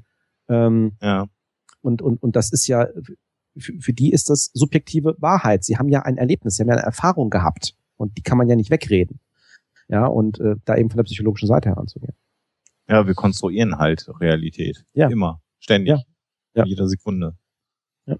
Und das macht's halt aus. Ich bin ja auch nur ein Gehirn, das irgendwo gerade im Glas schwimmt und äh, euch. Unter Umständen. Ja, und ich bild mir euch alle ein. Matrix. Matrix, genau. Genau. Sebastian, noch da? Ja, ja, ja, ich habe gerade drüber nachgedacht, ob wenn der Sven sich uns vorstellt, der Sven eigentlich ein extrem cleveres Gehirn sein muss, um sich so tolle äh, Leute vorstellen zu können. Deswegen war ich gerade so ruhig. Ah. ich lasse es mal so stehen. beginnen, wir, beginnen wir jetzt schon mit dem Mindfuck, ja. ja, Operation Mindfuck ist ja für mich eine, eine ganz wichtige Sache. Also über über ähm, als, ja. ja als als äh, Discordianer und als jemand, der äh, die Illuminatus-Trilogie ähm, für viel mehr hält als, als jetzt nur ein expressionistisches Spätwerk oder ein frühes postmoderne Werk. Ähm, das sind tatsächlich Gedankengänge, die, die mich sehr geprägt haben, diese ganze Operation Mindfuck-Sache, weil das einem erst klar macht, äh, wie absolut irreal das Konzept der Objektivität ist. Mhm. Was nicht heißt, dass man natürlich im Alltag Objektivität annimmt weil man sich einfach auch denkt, okay, das meiste wird schon nach unten fallen. Aber trotzdem ist es alles, ähm, ja, strange. Beschreib mal die Operation Mindfuck gerade für alle, die es nicht kennen. So also Operation Mindfuck ist so eine Idee äh, aus dem Discordianismus, dass man sagt, ähm, also muss ich gucken, dass ich mich jetzt, wenn ich mich total verhaspel, Freunde, dann müsst ihr mich jetzt echt unterbrechen, weil ich, ich tendiere dazu, bei sowas viel zu abschweifend zu werden. Wir bremsen dich. Ähm, wenn man mal davon ausgeht, dass die Art zu denken, in der wir denken, auch durch das bestimmt wird, was wir von außen so eingebläut kriegen, wie man zu denken hat. So, gehen wir mal davon aus, das ist so. Und da spricht ja vieles für. Wir kriegen ja von klein auf beigebracht, äh, wie gewisse Sachen sich verhalten. Wir lernen äh, durch Wiederholung, wir lernen durch Belohnung und wir lernen durch Bestrafung so. Und wenn man das jetzt mal als Programmierung bezeichnen möchte, das ist so der Begriff, den äh, Timothy Leary vor allem viel dafür gebraucht hat, dann brauchen wir Impulse, die uns zeigen, dass Sachen eben nicht so einfach sind, wie sie uns vorkommen. Und diese quasi unlogischen Sachen, sowas wie ähm, der nächste Satz ist eine Wahrheit, der vorherige Satz war eine Lüge und das hintereinander, was man eben nicht auflösen kann, ähm, das äh, zeigt uns erst äh, oder bringt uns dazu, Verhaltensmuster und Denkmuster zu hinterfragen oder, wie Timothy Leary es genannt hat, die äh, Programmierung des Roboters zu durchbrechen. Und dieses Operation Mindfuck oder äh, Mindfuck-Sachen sind eben äh, Wortspiele, Symbolspiele, die uns äh, die Relativität unseres Denkens eigentlich klar machen sollen, wenn man so möchte. Ja. Sehr was schön. ja eigentlich genau das ist, was wir auch äh, vorhin schon hatten zum Thema, äh, äh, äh, ne, ähm, ja, wie soll ich sagen, äh, äh, Dilemmata, Beispiele, also ne, Alexander hat das Beispiel gebracht von von äh, äh, von Bühnenmagie, von von ja. Houdini mhm. etc. Sagst so ne, irgendwas, was dir eben zeigt, so Moment mal. Also ich kann mich auch gut dran erinnern, ich ich ich habe dann irgendwann angefangen auch äh, so äh, natürlich kleine Vorträge bla, bla, zum Thema auch Entscheidungsverhalten zu machen mit so klassischen Beispielen, ähm, wo es ja allein schon ähm, optische Täuschungen, äh, wo es zum Teil welche gibt. Eine muss ich auch mal raussuchen, wo ich ganz genau weiß, äh, die meisten optischen Täuschungen sind schon bekannt. Wir haben mal gesehen, ja, bla, irgendwie mit Linienlängen oder wie auch immer. Ähm, aber es gibt halt so manche, wo man die, die, die, die so krass sind, wo man sagt, ja, pass mal auf, die beiden, die beiden Quadrate da, die haben die gleiche Farbe. Nee, nie. Nie. Ja, okay, ich nehme mal die Umgebung weg. Ist ja mhm. echt die gleiche Farbe. Wieder zurück. Und das ist eine Sache, die ist dermaßen reproduzierbar, also auch wenn du das weißt, logischerweise, du kannst dich nicht dagegen wehren, weil einfach unsere, unser Wahrnehmungsapparat so gebaut ist. Das hat nichts ja. mit unserer, unserer Sicht von der Welt zu tun. Und davon eben ausgehen, einfach solche Dinge zu verändern, Leuten zu sagen, ja, unser, unser, unser, äh, unsere Wahrnehmung von der Welt, biologisch, unsere Wahrnehmung von der Welt psychologisch ist eben beschränkt, die läuft in bestimmten Bahnen, die ist durch bestimmte Art und Weise geprägt und klar, manchmal brauchst du diese Sachen, um dann aufzuwachen. Und was, was, was letztendlich dann ja auch wieder, ne, ne großes Thema Skeptizismus, wissenschaftliche Methode, so, ja, äh, wir sind, wir sind halt in unserem Denken fehlbar. Und, und genau äh, deswegen, was du gerade sagtest, Sven, also diese biologische äh, Determination von, von Wahrnehmung, gerade deswegen, das darf man, das wird nämlich auch oft falsch erzählt, gerade deswegen waren Leute wie Leary oder äh, Anton Wilson für den Einsatz von bewusstseinsverändernden Drogen. Ne? Mhm. Also es, es ging, ähm, bevor die Hippie-Bewegung mit, ihr, mit ihren ganzen links autonomen Ideen das Ganze verwässert hat, ging es ja ursprünglich darum, äh, Bewusstsein zu verändern und Wahrnehmung zu verändern. Es ging nicht um Rausch. Ne, das ist mhm. ja das, was heute oft falsch dargestellt wird. Die ganzen LSD-Versuche, da ging es niemals um Rausch. Es ging um eine Veränderung und um ein Erkennen der Relativität der eigenen Wahrnehmung der Umwelt und wie stark diese biologisch determiniert ist. Ne? Sehr schön. Interessiert das irgendwie noch da draußen eigentlich? Vielleicht können, können die Leser mal, äh, die, die Hörer die, mal hier die was. Chatter. Die, die Chat-Hörer äh, was dazu sagen, weil das ist so ein Thema, das ich mal ganz spannend finde, aber das irgendwie doch sehr freaky und speziell ist, ne? Okay. Was, also wir hören gespannt so, was, was da genau reinpasst, Sebastian. Und das ist ja auch das, was uns, glaube ich, auch ziemlich geflasht hat äh, während der Konferenz. Also äh, dich ja sowieso. Also übrigens, äh, Sebastian hat während der Weltskeptiker-Konferenz einen seiner Superhelden interviewen dürfen. Und der war hibbelig wie ein, wie ein, wie ein Mädchen vor, weiß ich auch nicht was. oh ja, ich weiß doch, Oder auch aus der, weiß doch, wir vom Oder auch ein Junge, wir wollen jetzt hier nicht sexistisch. Genau. Nee, ja, ja. habe ich auch gerade gedacht, wie ein, wie ein Junge, der irgendwie vor, von seinem Lieblingsfußballspieler gleich ein Autogramm erhält. Also äh, das war schon sehr, sehr witzig. Und äh, wir haben halt mit Ray Hyman gesprochen und ein sehr bekannter Skeptiker und auch Psychologe. Und äh, er hat dann letztendlich all das, über das wir gerade gesprochen haben, ja beantwortet. Und ich finde das einfach so, so, so griffig mit Vertrauen. Mhm. To have trust. Also ne, Skeptizismus kann ja auch bedeuten, äh, alles, alles, alles, alles zu hinterfragen, bis ins letzte Detail. Und gerade wenn man den philosophischen Skeptizismus heranzieht, dann äh, musst du eigentlich alles hinterfragen. Du musst immer sagen, du konstruierst die Realität um dich herum ausschließlich in dir selber und nichts ist verlässlich und alles ist, ist nur gemacht. Und äh, äh, Ray Hyman hat in einem Interview auf eine Frage, die in eine ähnliche Richtung dann äh, ging, einfach geantwortet, äh, dem gegenüber steht aber das Vertrauen, dass du irgendwann mal der Wissenschaft gegenüber oder auch der, der Realität gegenüber haben solltest. Also ähm, äh, der Apfel fällt halt immer nach unten. Und er ist seit, seit Millionen von Jahren nach unten gefallen. Und das ist einfach davon auszugehen, dass er auch morgen und übermorgen nach unten fällt. Theoretisch denkbar ist es, dass er es nicht tut. Aber äh, du kannst inzwischen das Vertrauen haben, davon ausgehen, dass wenn du einen Apfel in der Hand hältst und ihn loslässt, er nach unten fällt. Ja. Und das ist ganz spannend. Also das ist, das klingt ganz trivial, ist aber genau für das, worüber wir jetzt gerade gesprochen haben oder philosophiert haben. Und wenn du ihn so in den in den Konstruktivismus hineinkommst, aber ein ganz wichtiger Aspekt, weil das brauchst du, damit du dich nicht total verlierst. Mhm. Weil, weil die, irgendwas ist ja auch da und du musst irgendwann auf gewisse Aspekte vertrauen und musst sagen, das nehme ich jetzt als gegeben hin. Ja. Und das ist, äh, ich glaube, ich weiß gar nicht, ob ich das beim letzten Mal schon erwähnt habe, aber das, das, das äh, deckt sich eins zu eins mit, mit äh, einer Sache, die mir in Erinnerung geblieben ist, letztes Jahr bei ähm, Nexus, also der äh, in, in New York, der, ähm, der jährlichen Konferenz der ähm, New York Skeptiker, wo Phil Plate äh, von Bad Astronomy ähm, einen ein, ein, ein Vortrag gehalten hat und er hat eben über das, ähm, das letzte Delta gesprochen.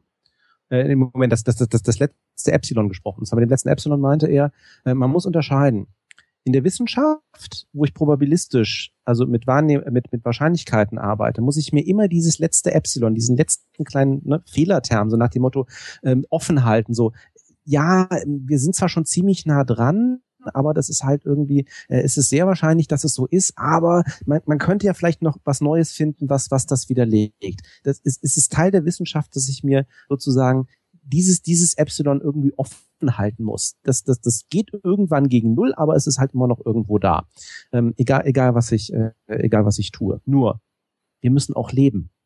Und im Leben müssen wir mal schwarz-weiß denken. Wir müssen uns mal entscheiden, links oder rechts. Ja. Und mhm. da kann ich mir dieses Epsilon irgendwann nicht mehr erlauben. Ja, weil ansonsten bin ich eben in diesem Sinne nicht lebensfähig. Und das ist eben auch wieder genau die Unterscheidung, die man treffen muss, wo man dann sagt so, natürlich, selbst, selbst, selbst wenn man ne, wissenschaftsinteressiert ist, skeptisch ist, ähm, du kannst jetzt nicht für jede Entscheidung losgehen, versuchen, dich in die Literatur einzulesen, bla bla bla bla bla, bla und dir selber eine Meinung zu bilden. Und dann musst du sagen, ja, okay, was sagen die Wissenschaftler dazu? Ja, okay, dann glaube ich das okay, dann, dann nehme ich A und nicht B. Ja, und das ist ja auch genau der Punkt, so. warum, warum äh, Quantenphysik oder, oder auch die, die, die Stringtheorie äh, warum das so oft in, in den falschen Topf geworfen wird. Also ich habe kürzlich, da kann man auch mal Werbung wieder von einem anderen Podcast machen, ein Gespräch Brauch von, nicht. von nee, von von, von Holger Klein äh, mit einem mit einem Stringphysiker, also einem Stringtheoriephysiker äh, gehört. Und äh, der beschreibt ja genau das, was du sagst, und zwar äh, das, das schwarze Loch, also wenn sich etwas einem schwarzen Loch annähert. Äh, und du kannst ja physikalisch gesehen eine Distanz immer halbieren, bis in die Unendlichkeit hinein. Das geht ja. Also du kannst immer bis zu einem, also theoretisch kannst du eine Strecke immer wieder halbieren äh, und kommst nie ans Ziel.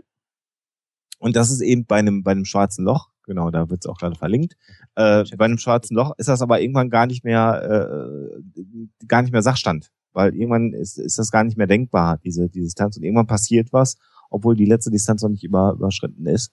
Kriege das natürlich auch nicht vernünftig beschrieben, aber das genau daran erinnert mich das gerade. Also dieses Epsilon, dieser, dieser, dieser kleine Punkt, diese kleine Abweichung, ähm, äh, die man sich offen halten muss und die aber dann genau in dem Bereich, also da, wo unsere Physik, die wir hier auf der Erde alltäglich erleben ähm, und, und, und die für uns immer Gültigkeit hat, die wird an einem Punkt dann aufgehoben oder aufgehoben ja auch nicht, aber in einem Maße verändert, äh, dass wir uns dann nicht mehr vorstellen können. Aber gerade weil es etwas ist, was unserer Wahrnehmungswelt einfach so fern ist, dass wir uns auch nicht mehr vorstellen können. Und dann ist das auch in Ordnung. Und dann äh, und genau dieser Punkt wird dann wieder von den Schwurblern natürlich missbraucht. Und dann wird gesagt, ja, die Quantenphysik, äh, die sagt bla bla bla. Und dann erzählen die irgendeinen Schwachsinn und die Leute glauben es halt einfach, ohne es in irgendeiner Weise nachvollziehen zu können. Und sie missbrauchen an der Stelle das Vertrauen, dass ja. man der Quantenphysik ja. als Wissenschaft entgegenbringt. Und da greift dann Ray Hyman, finde ich auch sehr gut, weil durch dieses Verschwurbelte der Glaube, und das ist ein Glaube im ersten Moment, der Glaube an die Quantenphysik leidet. Mhm. Ist richtig. Und das ist, das ist ja eigentlich das, das, äh, ähm, ja, ich möchte es wirklich pervers nennen, das Perverse an der Sache, ne? Ja, das, die Instrumentalisierung äh, der Wissenschaft durch Pseudowissenschaft. Ja. Ne? Ja. Ja. Es ja. ist eben, es ist genau dieses Anmalen. Es ist so, ja, äh, sorry, aber ähm, ja, ich, ich habe jetzt so Bilder im Kopf von, ne, so ähm, der äh, Gold-plated Shirts, so, ja, ja, also es ist halt immer noch ein Haufen Scheiße. Entschuldigung.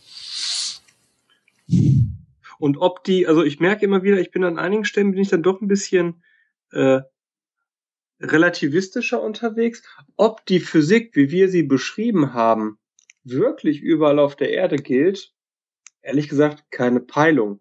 Ich weiß nur, dass es reicht für mich im Alltag davon auszugehen, dass es so ist. Mhm. Also ich, ich weiß nicht, ob es vielleicht aus irgendeinem Grund im Dschungel von Brasilien einen Punkt gibt, wo ich einen Becher fallen lassen kann und der fällt nach oben.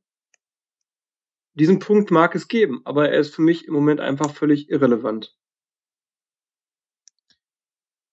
Ja, er ist irrelevant, wobei ich tatsächlich bezweifle, ähm, dass es diesen Punkt gibt, weil dieser Punkt ähm, eben das Theoriegebäude, das äh, seit Jahrhunderten alles gut erklärt, ja aushebeln würde. Und? Ja, wäre ungewöhnlich. Sagen wir mal so, ich halte die Wahrscheinlichkeit für diesen Punkt für sehr, sehr gering. Ja, also, also ich ja auch. Ne? Also nicht, dass wir uns verstehen, halte ich auch für gering, aber nur weil es an diesem einen Punkt so wäre, heißt es ja nicht zwangsläufig, dass meine Grundannahme für die Schwerkraft an allen anderen Stellen äh, ich deswegen außer Kraft setzen würde. Weißt du, wie ich meine? Ja, ja.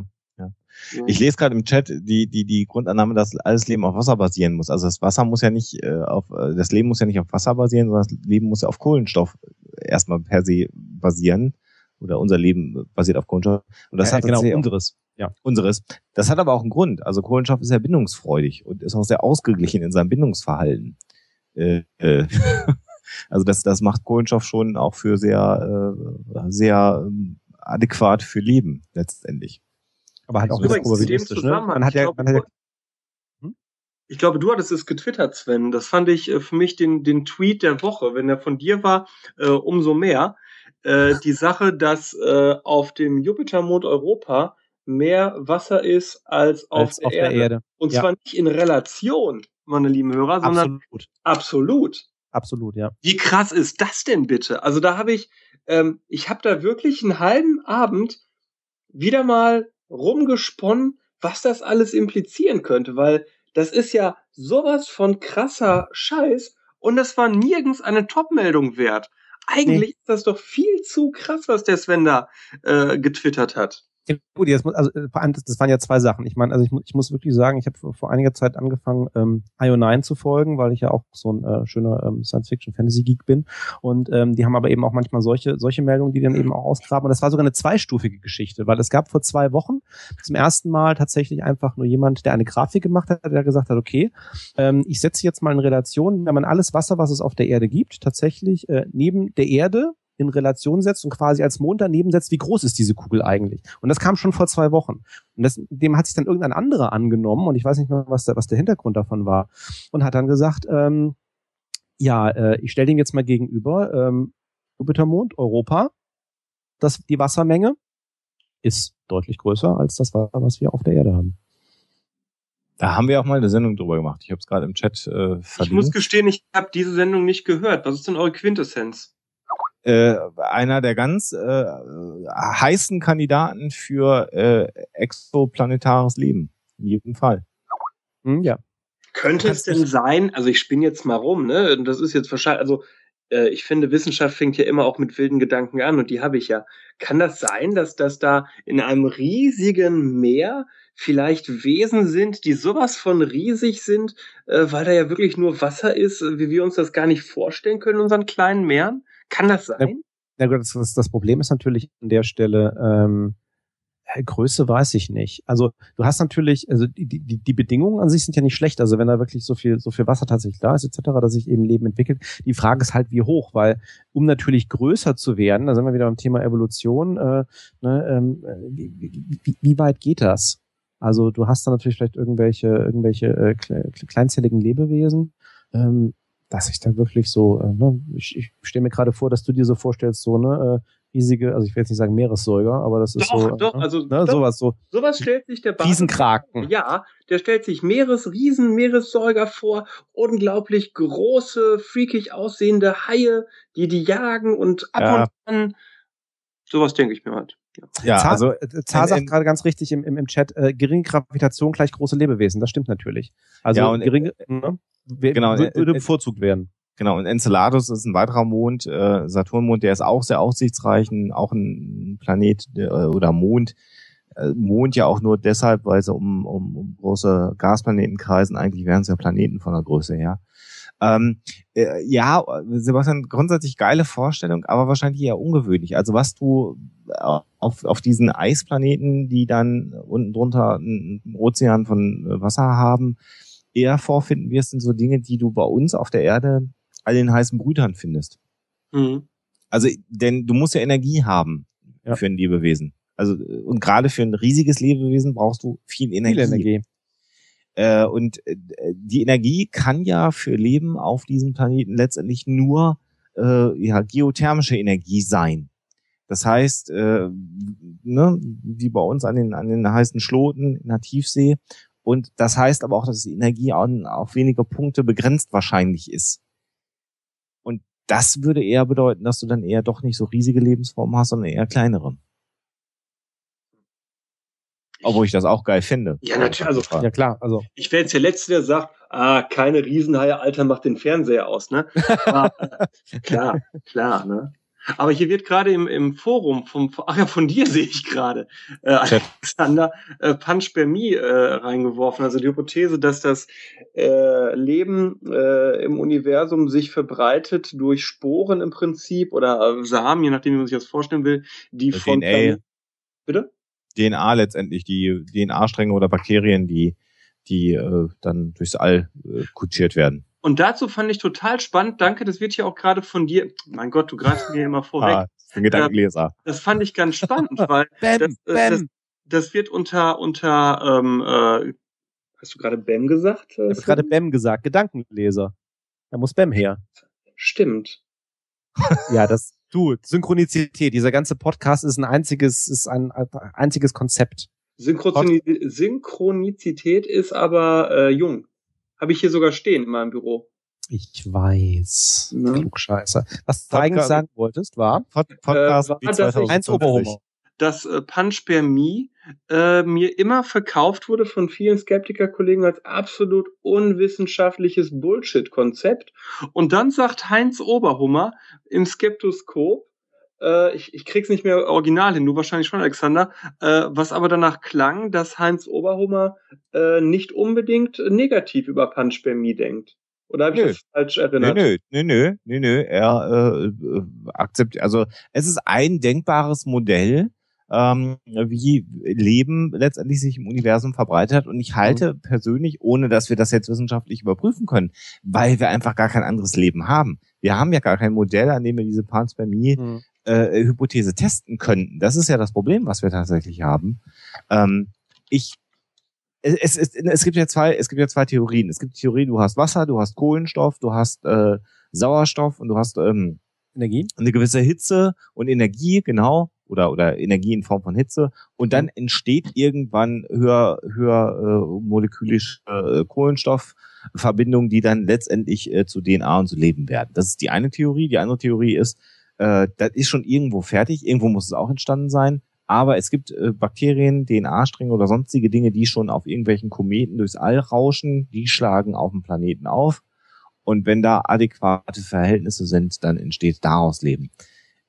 Wahrscheinlich gilt beides sogar. Äh, mhm. Die Frage bei der Panspermie, um die sich ja immer gestritten wird, ist, ist das Leben auf der Erde durch Panspermie entstanden oder ist es aus sich selber heraus entstanden? Das ist ja immer so die große Frage.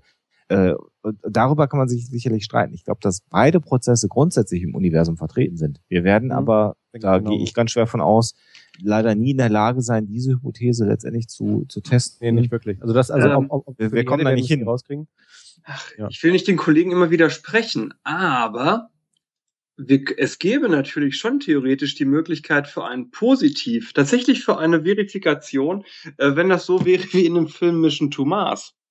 Ja, also wenn wir tatsächlich mal äh, einen Planeten finden sollten, wo festgehalten ist, dass von dort Sachen ausgesandt wurden, um die Erde zu bevölkern, äh, das wäre natürlich ein ganz spannender. Ich meine, alles wäre spannend auf einem anderen Planeten, ne? Aber das fände ich super spannend. Hm. Gut, ich ja, meine, aber, es, ja, es wird, aber es wird, es wird ja in dem Moment, es wird, es würde ja in dem Moment schon eng werden. Ähm, jetzt, jetzt stelle man sich mal vor, man würde tatsächlich auf Europa Leben finden ähm, und die DNA wäre verwandt mit unserer.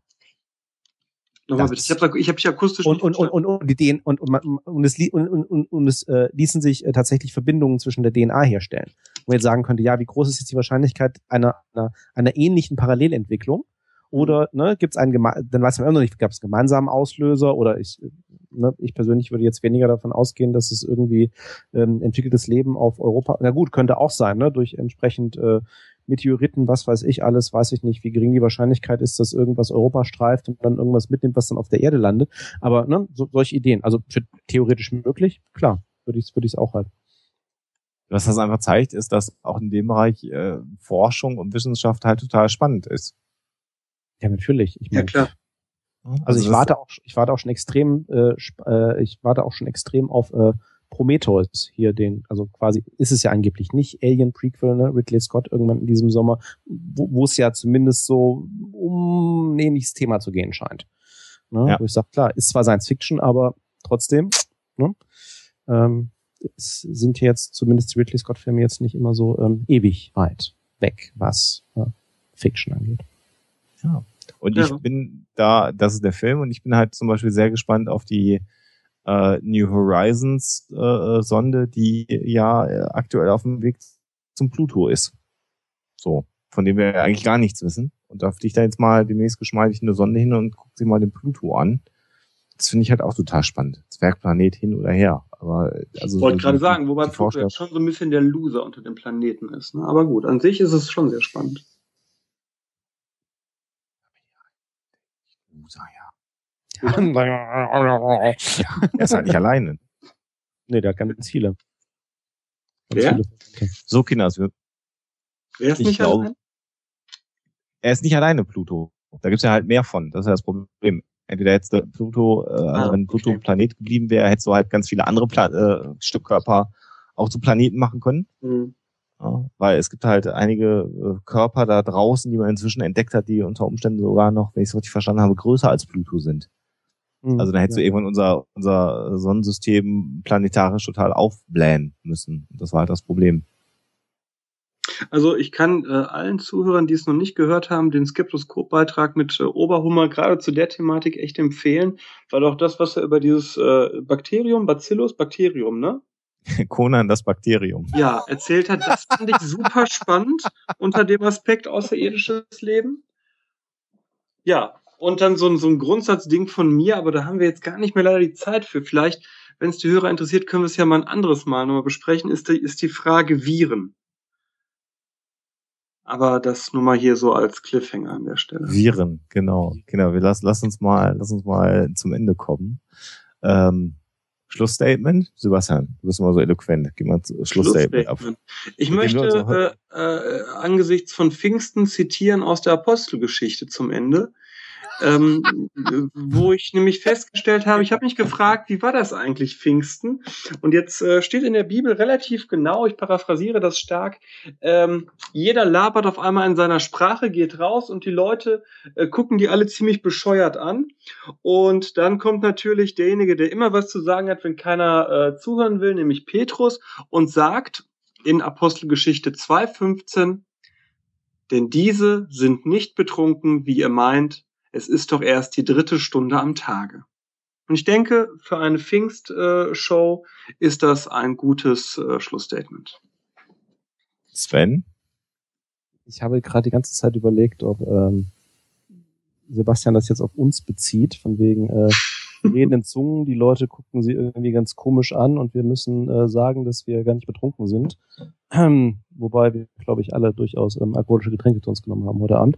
Ähm, äh, Schlussstatement. Ähm, ja, äh, ähm, hat Spaß gemacht und äh, Synchronizität hin oder her. Ähm, ähm, ich glaube, da waren durchaus einige, äh, einige rote Fäden dazwischen. Ne? Also hätte man gar nicht gedacht so bei ich glaube auch. der wilden Geschichte. Ähm, jederzeit gerne wieder, ähm, wobei ich mal davon ausgehe, dass ähm, das ja äh, dank eures Umzuges in den Norden noch eine Weile dauern wird. Aber ähm, ja, also auch wenn es den Zuhörern gefallen hat, dann äh, sollten wir das unbedingt mal wiederholen und ähm, ja, eine, eine gute Restwoche wünsche ich dann schon mal. Genau. Ja, hier die, die rufen nach dem Verpodcasten. Sebastian, warum verpodcasten wir das nicht? Das ist ein Event. Man, man sollte nicht Events aus der Tube kriegen können. Ich finde, das meine ich ein Stück weit sogar ernst. Ich finde, das Besondere dieser Sache, die wir hier machen, ist, man ist entweder dabei oder man hat es einfach nicht mitgekriegt. Und deswegen können wir einfach nur sagen, wir werden das ja sicherlich äh, fortführen. Und äh, jeder, der glaubt, dass das hörenswert ist, sollte den anderen Leuten das erzählen. Und ich denke, das, das ist, äh, das ist doch eine, eine, eine viel geilere, also nicht eine viel geilere Sache, aber eine andere Sache. Äh, und ich finde, das hat dadurch eine ganz andere Authentizität. Die Frage ist, äh, dir ist schon klar, dass es bereits heute, glaube ich, zumindest zwei Bootlegs unserer Sendung gibt. Gehen wir dagegen ja, vor? Also ich, ich lehne Bootlegs aus tiefster Überzeugung, äh, nein, kann ich gar nicht mehr sagen, ne? Man geh mal. Also wenn es Bootlegs gibt, ey, dann ist es so. Dann, dann brennt euch den heißen Scheiß auf CDs, verteilt das im Land äh, und seid aber beim nächsten Mal wieder live dabei. Ich sehe das genauso. Also alle Bootlegger, wenn ihr das irgendwo hochladen wollt und das hosten wollt und daraus einen Podcast-Stream basteln wollt, dann tut das. Wenn ihr meint, dass das soll, sein soll, dann soll das so sein. Und äh, sorgt aber dafür, dass alle beim Live-Event dabei sind. Und nimmt kein Geld dafür. Also kein anderer soll damit Geld verdienen auf irgendeine Art. Außer wir. Ich sage ja kein anderer, Alexander. ja, kein anderer. Und wir, wir sehr umfänglich, damit wir bald nicht nur Huxilla, ich habe das nämlich gelesen im Chat vorhin, die Frechheit, sondern auch diese Sendung beginnen können mit den Worten, diese Sendung wird Ihnen präsentiert von. ja, Freunde, ich habe auch noch was Schönes rausgesucht. Ganz kurzen Satz, mit dem ich heute die Sendung beenden möchte. Und dann kann der Rainer nochmal unsere Intro-Musik abfahren und uns rausschmeißen. Und ich möchte die Sendung beschließen, natürlich zunächst mal mit großem Dank an Sven. Danke dir, dass du dabei warst. Gerne, gerne. Und an Sebastian, meinen beiden Wingmans, die ohne die diese Sendung sicherlich überhaupt nicht möglich wäre und unfassbar langweilig wäre. Und schließen möchte ich mit einem Zitat des guten Albert Einsteins, der äh, seinerzeit sagte, wer sich nicht mehr wundern kann, ist seelisch bereits tot. Bis demnächst beim Psychotalk. Rainer, fahr ab und bis bald.